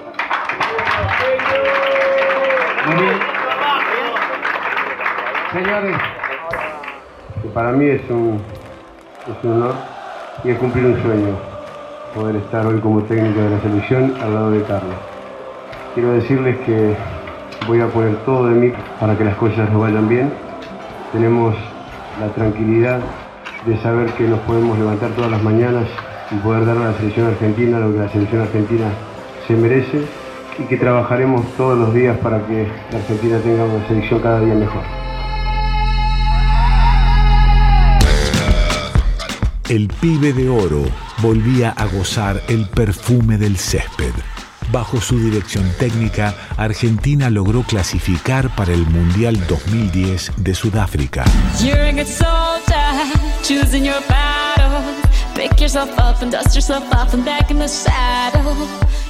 No volvió con la copa. En cuartos de final, Alemania aplastó a la selección albiceleste por 4 a 0. Fue su último partido como director técnico de los elegidos. El 27 de julio, la AFA decidió no renovarle el contrato porque Maradona no aceptó las modificaciones en la conformación del cuerpo técnico que le habían propuesto. Con su retiro como jugador, Maradona insistía en su búsqueda como director técnico, pero la meta no tuvo la mejor de las suertes, hasta que llegó a los Emiratos Árabes Unidos. Con idas y vueltas, la relación Diego-Emiratos Árabes se extendió entre 2011 y 2018. Pasó por dos equipos, Al-Wasl y Al-Fujairah. Mariano Donda, jugador argentino convocado por Diego para jugar en el Wasl, recordó uno de los momentos más difíciles de Maradona en los Emiratos Árabes. cuando falleció la vieja, eh, habíamos terminado un partido en Dubái y a pesar del dolor, a los cinco días estaba en el otro partido. Volvió a Argentina, la despidió y, y vino nuevamente. Eso hablaba del compromiso que tenía. Creo que se expuso demasiado, pero creo que se le juntó un poco todo. Sus excesos personales, creo que le cayó la vida encima en poco tiempo cumplir 60, como decían, a él emocionalmente lo, lo- quizás lo golpeó, quizás lo golpeó. En 2018 y por pocos meses, Maradona se instaló en México para dirigir a un equipo de segunda división, Dorados de Sinaloa. Allí también lo lloraron. Por Radio Nacional recogimos el informe de la cadena Telemundo. México fue el país donde Maradona conquistó la Copa del Mundo. Ahí le están rindiendo tributo. Los homenajes son especialmente sentidos en la sede del equipo de fútbol Los Dorados de Sinaloa, el equipo que dirigió en ese país. Pero vamos a enlazarnos con Raúl Torres, quien tiene todos los detalles. Raúl, muy buenas tardes, te saludo. Así es, Maradona marcó a México, sobre todo a Sinaloa, porque fue, como lo has dicho, entrenador de los eh, Dorados de la División de Ascenso. Te saludo desde los estudios de la Ciudad de México. Ayer y hoy muchos aficionados han llegado al estadio de los Dorados allá en Culiacán, Sinaloa. Han llevado flores, veladoras, se toman fotos en el mural de Maradona. Ellos es que les dio mucha felicidad porque dirigió el equipo en el año 2018. Era un equipo pequeño, desconocido de la Liga de Ascenso, es decir, debajo de la primera división. Y dice que más que estratega, él fue un gran motivador de los jóvenes. Vamos a escuchar a Antonio Núñez, el presidente de los Dorados de Culiacán. Destrozados, incrédulos, algunos otros eh, estaban como yo que no podían hablar de, de tristeza.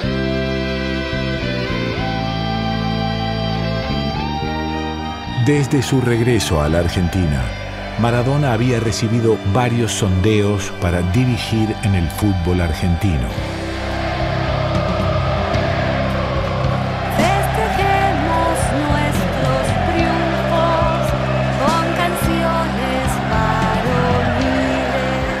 Y aunque Diego había prometido enfocarse en su salud, finalmente el 5 de septiembre de 2019 fue confirmado como nuevo entrenador de gimnasia y esgrima de La Plata para intentar recuperarlo de su último puesto en la Superliga Argentina y posible descenso a la segunda división. Solamente, solamente llegar. Y ahora sí, parándose en el círculo central y seguramente con la chance de poder escucharlo, beso a la pelota, abrazo a su mimada, a la que no se mancha, Diego. Muchachos y muchachas, volveremos, volveremos, volveremos otra vez, por a la primera, vamos a volver. Eso es lo que tenemos que cantar, muchachos, desde que nos acostamos hasta que nos levantamos. Yo no soy ningún mago. A mí me gusta trabajar. Los que hablaron, los que hablaron de que yo no resistía dos años con 60 grados de calor y entrenando a las 7 de la mañana, se equivocaron. A mí me gusta ganarme la plata corriendo, como lo hice toda mi vida.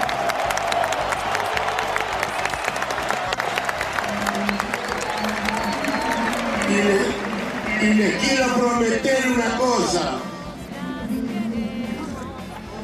Que mientras yo esté dirigiendo todo este grupo, este grupo va a ser un ejemplo.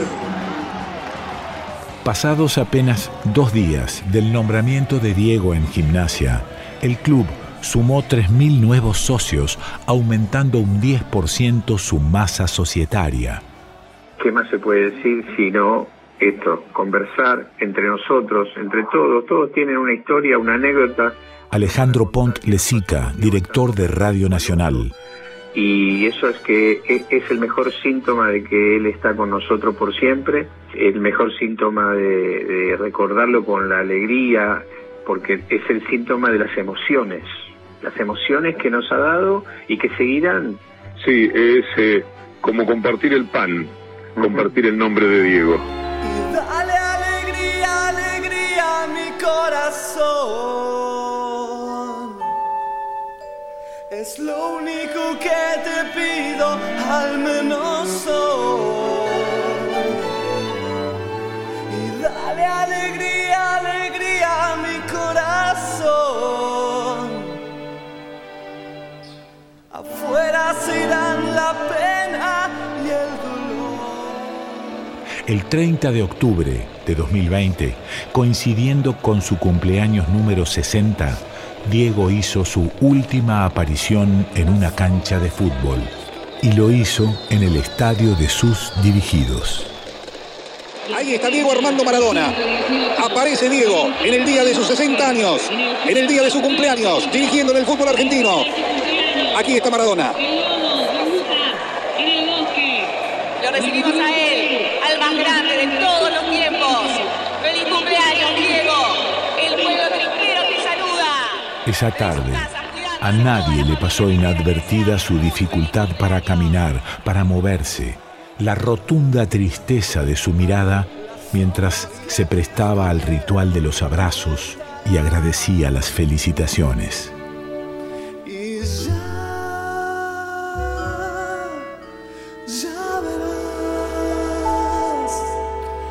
Que no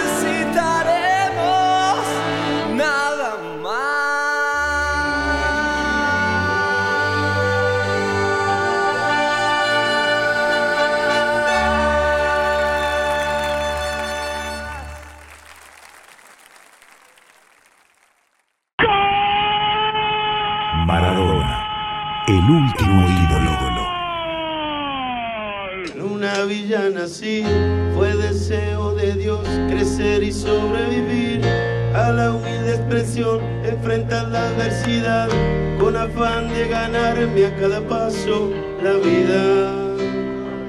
En un potrero forjé una zurda inmortal con experiencia, sedienta ambición de llegar de cebollita. Soñaba jugar un mundial y consagrarme en primera.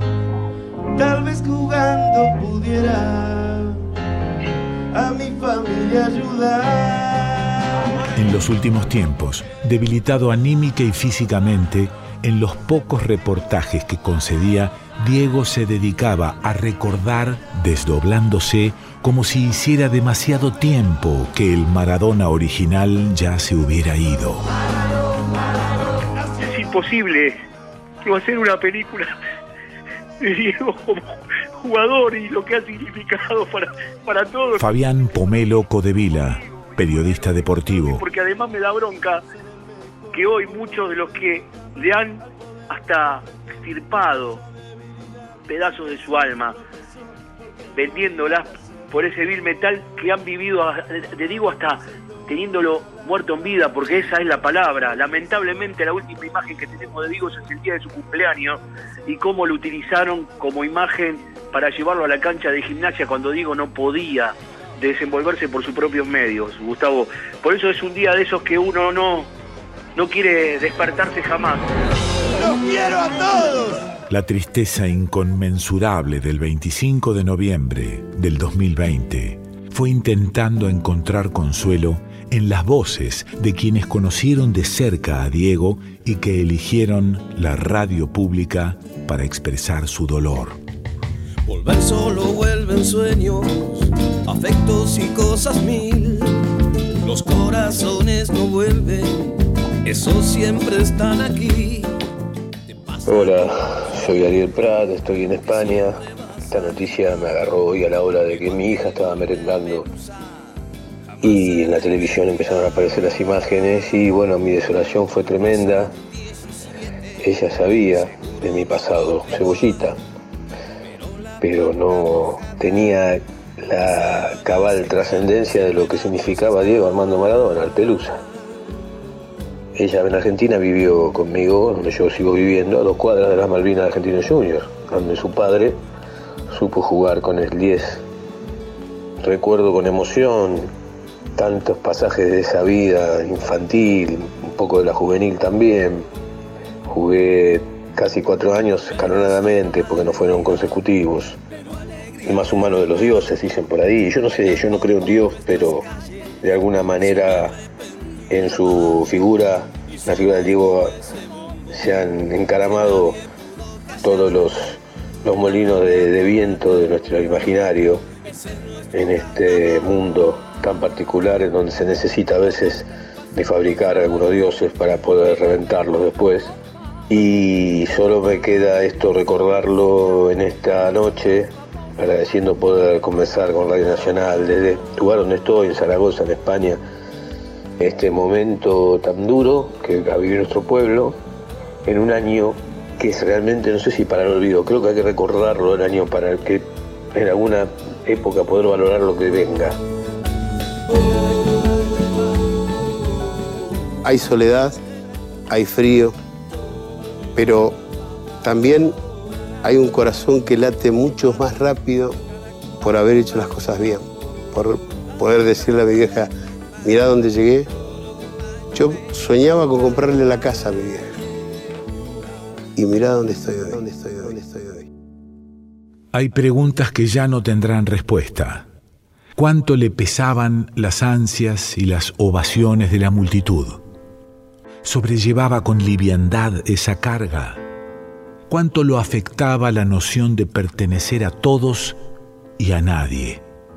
¿Qué más le quedaba por hacer aparte del derecho a disfrutar la vida? Y en todo caso, ¿habría podido? La luna, trasnochada de fiorito, vio soñar un morochito correteando una pelota. Al pibe que llenó de gol la soledad y de ansia de alambrado a Doña Tota. Maradona lleva una carga llamada Maradona. Eduardo Galeano, escritor uruguayo. El cuerpo como metáfora. Le duelen las piernas, no puede dormir sin pastillas. No ha demorado en darse cuenta de que es insoportable la responsabilidad de trabajar de Dios en los estadios, pero supo desde el principio que es imposible dejar de hacerlo. Necesito que me necesiten, confesó, cuando ya llevaba muchos años con el halo sobre la cabeza, sometido a la tiranía del rendimiento sobrehumano, empachado de cortisona y analgésicos y ovaciones, acosado por las exigencias de sus devotos y por el odio de sus ofendidos. Que mi tribuna se quedó sin crack. Mostrame, Diego, que quedó un lugar para cantarte cancha dentro. Tal vez, si hubiera tenido el alma endurecida como la piel de ese tobillo que impedía el paso de la aguja, tal vez, si hubiera sido menos frágil, menos el que era cuando quedaba en soledad y las jugadas grandiosas se le mezclaban con las ausencias y las muecas de las adicciones. Tal vez, entonces, la historia habría sido otra. Juegue Diego y suelte magia aunque pasen los 90. Que el silbato es todo nuestro y no habrá un soplo para el fin. Tengo sensaciones de, de todo tipo. Oscar Ruggeri, exjugador de la selección argentina de fútbol, compañero de Diego en la selección. ¿Por qué estos tipos, genios, genios, se mueren solos? ¿Por qué solos y jóvenes, la mayoría? Estos tipos que dan alegría, ¿no? Que nos dieron tanta alegría, porque ustedes, los escucho a cada uno de ustedes, qué feliz me hizo, qué feliz me hizo. Yo estaba adentro y me hizo feliz a mí. Cuando el viento se mareó con que amató destreza pura de atrevido con pasitos de ballet. Se fue el chico que gastó en el potrero de Fiorito el único par de zapatillas que tenía. El que se subió a una montaña rusa que jamás soñó. El que extrañaba a sus padres. Yo creo que nunca dejé de ser feliz. El tema es que se me fueron mis dos viejitos. Ese es el único problema que tengo. Después, lo que me robaron, lo que me sacaron, lo que me siguen sacando, no me importa. Daría todo lo que tengo hoy por, por porque mi vieja se aparezca por esa puerta. Nada más. Y así entendió que el fútbol vibra y late al son del 10 y en el infarto de un final de red un gol clavó y dejó un poema. Alguien me dijo muy cercano, él quería el día que salió a la cancha que esté la mamá y el papá en esa tribuna. Él extrañaba a la madre y al padre. Claro que tiene las hijas, los hijos, Horacio Embón, locutor, periodista. y quería ver a mamá y a papá. Necesitaba de palabras de verdad, necesitaba abrazos de verdad. Vos pones las melodías con un centro verso de volea que sacuda el corazón. Tengo miedo como todo el mundo, o sea, que, que el barba diga, te toco. Y bueno, será, será porque me, ten- me- me tengo que ir. Que Yo creo que hay un barba y que es justo y que cuando te toca, te toca. Nacional Noticias. El país en una sola radio. En la República Argentina es la hora 22, un minuto. El velatorio de Maradona se hará desde las 8 de la mañana en la Casa de Gobierno. Es una pena enorme. Diego es Argentina en el mundo, dijo el presidente Alberto Fernández. La cobertura de Radio Nacional y sus 49 emisoras de la muerte del ídolo no hizo pausas. Apenas esas dos palabras, murió Diego, aparecieron por los pasillos de la radio, el corazón y no la memoria le apuntó a dos situaciones que seguramente nos dan una mano. Cuando murió Carlos Gardel en 1935, Tunión dijo, cuando el pueblo llora, que nadie pregunte nada. Gustavo Campana, periodista. Y el otro dato tiene que ver con aquellas dos tapas de aquel invierno crudo de 1974 y la muerte de Juan Domingo Perón. No hacía falta decir quién había muerto. Para Crónica una sola palabra, murió. Y para Noticias también, solamente una palabra, dolor. Pero le agregó la pluma, el talento, el sentimiento, la sensibilidad de Rodolfo Walsh a aquello que la noticia tardará en volverse tolerable. Las dos cosas, porque dicen por ahí que murió Diego Armando Maradona. Primero, cuando el pueblo llora que nadie pregunte nada. Y después, ya lo sabemos, la noticia tardará un rato largo en volverse tolerable. Maradona no tenía los 33 años de Eva Perón ni los 45 de Carlos Gardel, pero comparte con ellos la hoguera de la idolatría que en estos días no tiene consuelo. Sergio Goicochea, aquel arquero de la selección que dejó afuera del Mundial a Italia en 1990, se quebró al aire en la televisión pública. de mi mayor alegría a quizás una de las tristezas más grandes, porque de verdad que la última vez que había estado en casa de gobierno fue en el 90, en el balcón festejando con la gente que nos fue a recibir por el subcampeonato de Italia. O sea, 30 años después volví para despedir a ese compañero que tenía al lado del balcón, viste que es muy, como muy fuerte. Este, bueno, pero es un pedazo de vida que se te va y que festejaste. Y que. Perdón.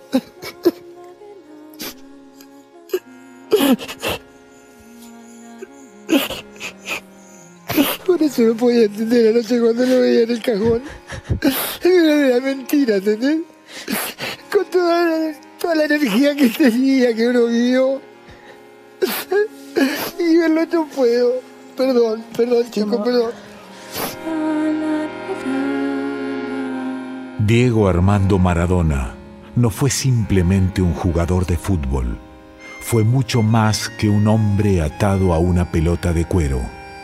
La periodista Rosario Lufrano tuvo el privilegio de entrevistar a Diego en el momento más difícil de su vida. Lo vamos a recordar siempre. Por las cosas que nos dejó, por la felicidad que nos trajo, por esa magia en, sus piernas y por esa cabeza también, que ayudó tanto a, saber de, de dónde venía y qué pensaba, esa misma cabeza que lo traicionó tantas veces porque no pudo dominar sus impulsos, porque necesitaba de elementos extraños para sostener esa vida, porque ser Maradona es por momentos insoportable y porque yo recuerdo cuando cubrí ese Mundial de Estados Unidos, donde lo pasó tan mal Diego, donde dijo me quebraron las piernas, recuerdo ese rostro y esa nota que, que le tuve que hacer con sus lágrimas y, y esa despedida de un Mundial que lo pudo haber tenido otra vez con una copa a ese Diego Armando Maradona. Nos ha dejado Diego Armando Maradona, con solo 60 años. Josep Pedrerol, conductor del programa de Antena 3 de España, El Chiringuito. Es de los jugadores que provocaba que la gente se levantase del asiento. Él solito llevó a Argentina a ganar un mundial. Él dio los títulos al Nápoles. Él nos hizo disfrutar en el Barça en el Sevilla. Es, era más que un futbolista. Un líder en el campo y fuera un personaje. En Argentina le han perdonado siempre todo. Porque para ellos, para los argentinos, era un dios. Y ahora, más que nunca. Diego Armando Maradona, con luces y sombras. Se equivocó. Seguramente eh, para explicar lo que es la soledad del éxito, nos valdría Maradona.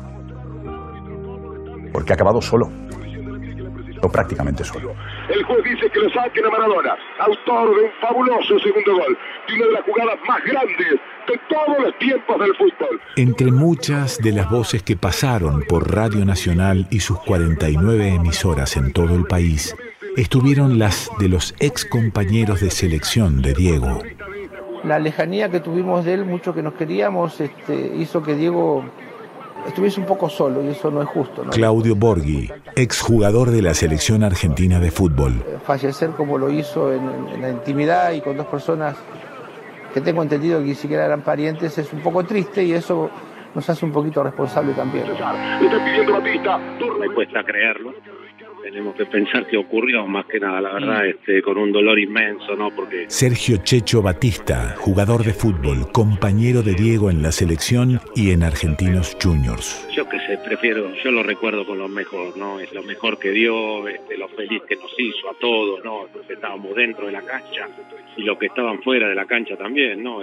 Para mí el mejor de la historia, de lo que vi yo por lo menos el mejor de la historia, pero debía hacer cosas que sinceramente nosotros que somos jugadores de fútbol normales, yo digo que normales, nosotros somos jugadores de fútbol normales, ¿no?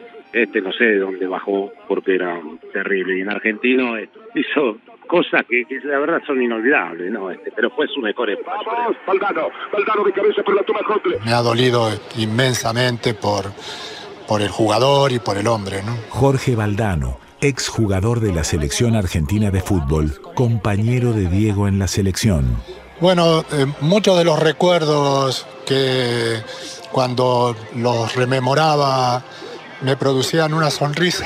Ahora ya está Maradona otra vez en la cancha. 23 minutos de la parte final. Argentina 2, Inglaterra 0. La historia maradoniana supo tener capítulos brillantes, también bizarros y otros de mucha tristeza. Maradona vivió mil años, que para vivir eh, lo que vivió Maradona, cada uno de nosotros, eh, humildes mortales, necesitamos este, millones de- de años y no hubiéramos podido nunca vivir lo que él vivió en sus 60 años. Entonces me apareció la figura de Matusalén y, y- y esta historia de los 900 y, y pico de años que, que vivió y que Matusalén engendró hijos e hijas y, y esto me dio pie para empezar a hablar de Maradona y de, y de todas las vidas que, que vivió, la- las vidas que vivió en, en- Barcelona, en Nápoles, en Sevilla, en Newell.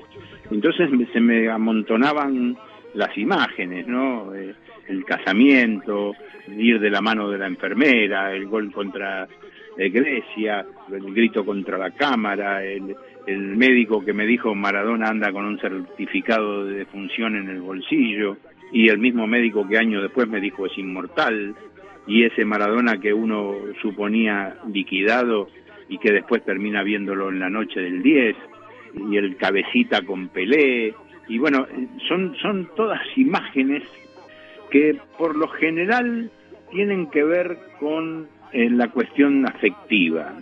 Digamos, eh, hay una conexión eh, permanente de Maradona con el afecto. Hay lateral para Argentina que gana por 2 a 0 con dos, dos goles de Diego Armando Maradona. Aunque no sé, me gustaría averiguar si el gol que hizo el segundo de Maradona vale solo uno. Habría que investigarlo en la FIFA. Porque un gol de esos, que valga uno. Con el país de luto, en Villa Fiorito la muerte de Diego se siente más honda. Éramos quien dice tiernamente amigos, dos pequeños vagabundos a lomo del río. Goyo Carrizo, aquel que medio siglo atrás le dijo al entrenador que tenía un amigo que jugaba mejor que él, reprime las lágrimas. A los trece un niño no miente cariño y les puedo asegurar que no tuve nunca más un amigo igual. Siento que mi alma está golpeada, no tengo ganas de nada, quiero estar solo, quiero llorar solo, me quiero desahogar solo, no quiero que nadie me vea. Hasta mis hijos eché de mi, de mi pieza, ¿no? Quiero vivir un poco el recuerdo que tuvimos junto a él y, y desahogarme llorando. Desandamos tantas veces el camino andado se me nubló el día, porque más allá de el jugador había un hombre, ¿no? Con convicciones, con un pensamiento muy concreto sobre lo popular, sobre los derechos, las libertades. Y creo que fue un grande en todo sentido. Era un romántico. Y definitivamente los románticos viven. Víctor Heredia, cantante, compositor. La vida desde la poesía. Todo lo que él hacía era poesía. Si vos te imaginás lo que él pensaba cuando tenía la pelota en los pies y qué hacía con esa pelota. Aquella jugada frente a los ingleses es inolvidable. ¿A quién se le puede haber ocurrido? Solamente al Diego, un romántico, un poeta, no tengas duda. Que no tuve nunca más un amigo igual. ¿Cómo son? ¿Cómo vivimos? Que somos de carne y hueso, que no podemos equivocar como se equivoca todo el mundo. Pero lo importante es que se puede seguir creyendo en la gente. Totalmente, estoy completamente seguro de que la vida cada día es más linda, más linda, es más linda. Diego era de tantas formas como cada uno de los millones que lo vieron y escucharon en su desmesurada aventura de 60 años.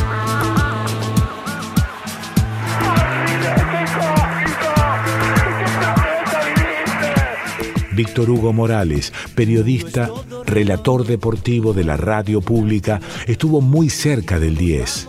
En 2014 y 2018 compartieron programa de televisión para cubrir sendos mundiales. Y se celebra el mundial desde nuestro continente siempre me han preguntado cómo fue estar con Diego y fue formidable. Uno siempre se acerca a los grandes personajes con un cierto temor de que defrauden, de decepcionarnos, porque anda a saber lo que hay detrás de la fachada de cada persona que imaginamos como un divo, como una persona que tiene un, una nombradía, algo que lo hace especial, que están por encima de la media. Y puedo asegurarles que el conocimiento de Diego, lo que compartí, y lo que le vi compartir a él con compañeros míos de la radio pública, de la televisión pública, lo hacen inolvidable. Así que también es bueno que hablemos de ese ser humano muy generoso, muy tironeado por mil intereses, pero que al mismo tiempo se daba y se entregaba hasta cuando firmaba un autógrafo. ¿Sabes que Diego firmaba los autógrafos eh, con dedicación? Es decir, no era que, como sucede normalmente con los famosos, que están hartos de firmar y hacen una raya. Y en cambio Diego, con esmero, preguntaba para quién, entonces ponía para Ricardo y, ponía Diego y entre paréntesis ponía el 10 y lo hacía siempre así, él se tomaba el tiempo necesario como para cumplir con ese ritual. Es decir, era verdaderamente respetuoso y cariñoso con la gente. Cuando el mundo está al revés Mejor pegarle de zurda con un bombazo que aturda ni que le definan un gol. Sobran cuerpos tatuados en los cinco continentes con su nombre y su retrato, y no faltaron devotos que inventaron una religión para rendirle tributo.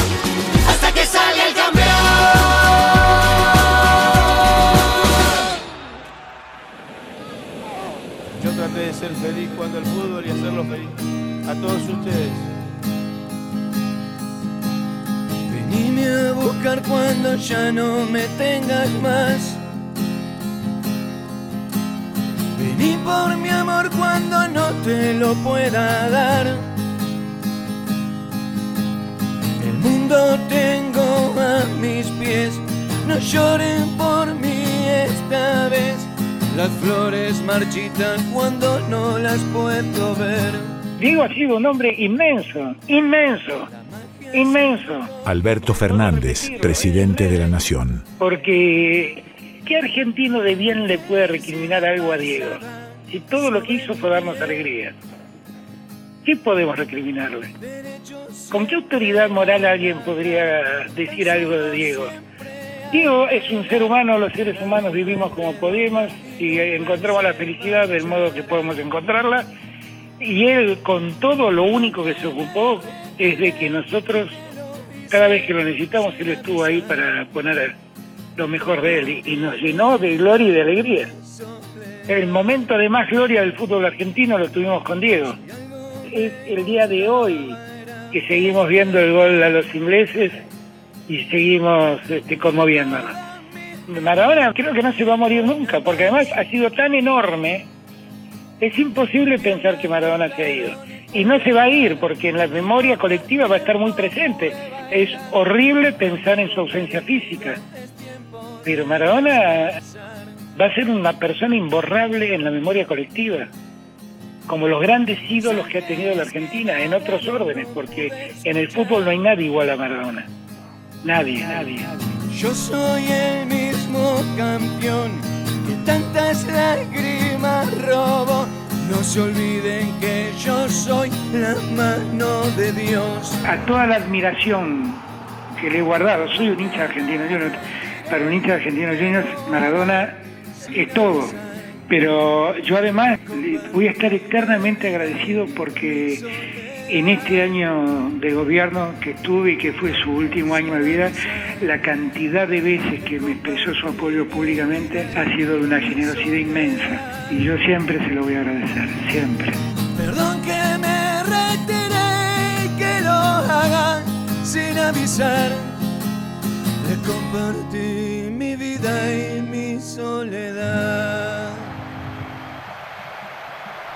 La leyenda ya está escrita y cuesta creer que se haya terminado, porque, como dijo Borges, refiriéndose a Buenos Aires, se lo creía eterno como el agua y el aire. Fue el último ídolo, uno de los más endiosados de los mortales. Es lo más lindo que te puede pasar como jugador de fútbol. Saber cuánto pesa la Copa del Mundo. Tenerla en tus manos. Somos miles y miles de jugadores. Y yo fui un privilegiado de saber cuánto pesa esa copa. Y la verdad que le agradezco a Dios por haberme hecho futbolista. Ojalá los próximos jugadores argentinos que vengan sepan cuánto pesa la copa. Golpearon la puerta de la humilde casa, la voz del cartero muy clara se oyó, y el pibe corriendo con todas sus ansias, al perrito blanco sin querer pisó. Mamita, mamita, se acercó gritando, la madre extrañada cruzó el piletón, y el pibe le dijo, riendo y llorando, el club me ha mandado hoy la citación. Mamita querida, ganaré dinero, seré un Maradona, un Kempes, un Olguín. Dicen los muchachos del norte argentino que tengo más tiro que el gran Bernabé. Vas a ver qué lindo cuando yo en la cancha mis goles aplaudan, seré un triunfador. Jugaré en la quinta y después en primera. Yo sé que me espera la consagración.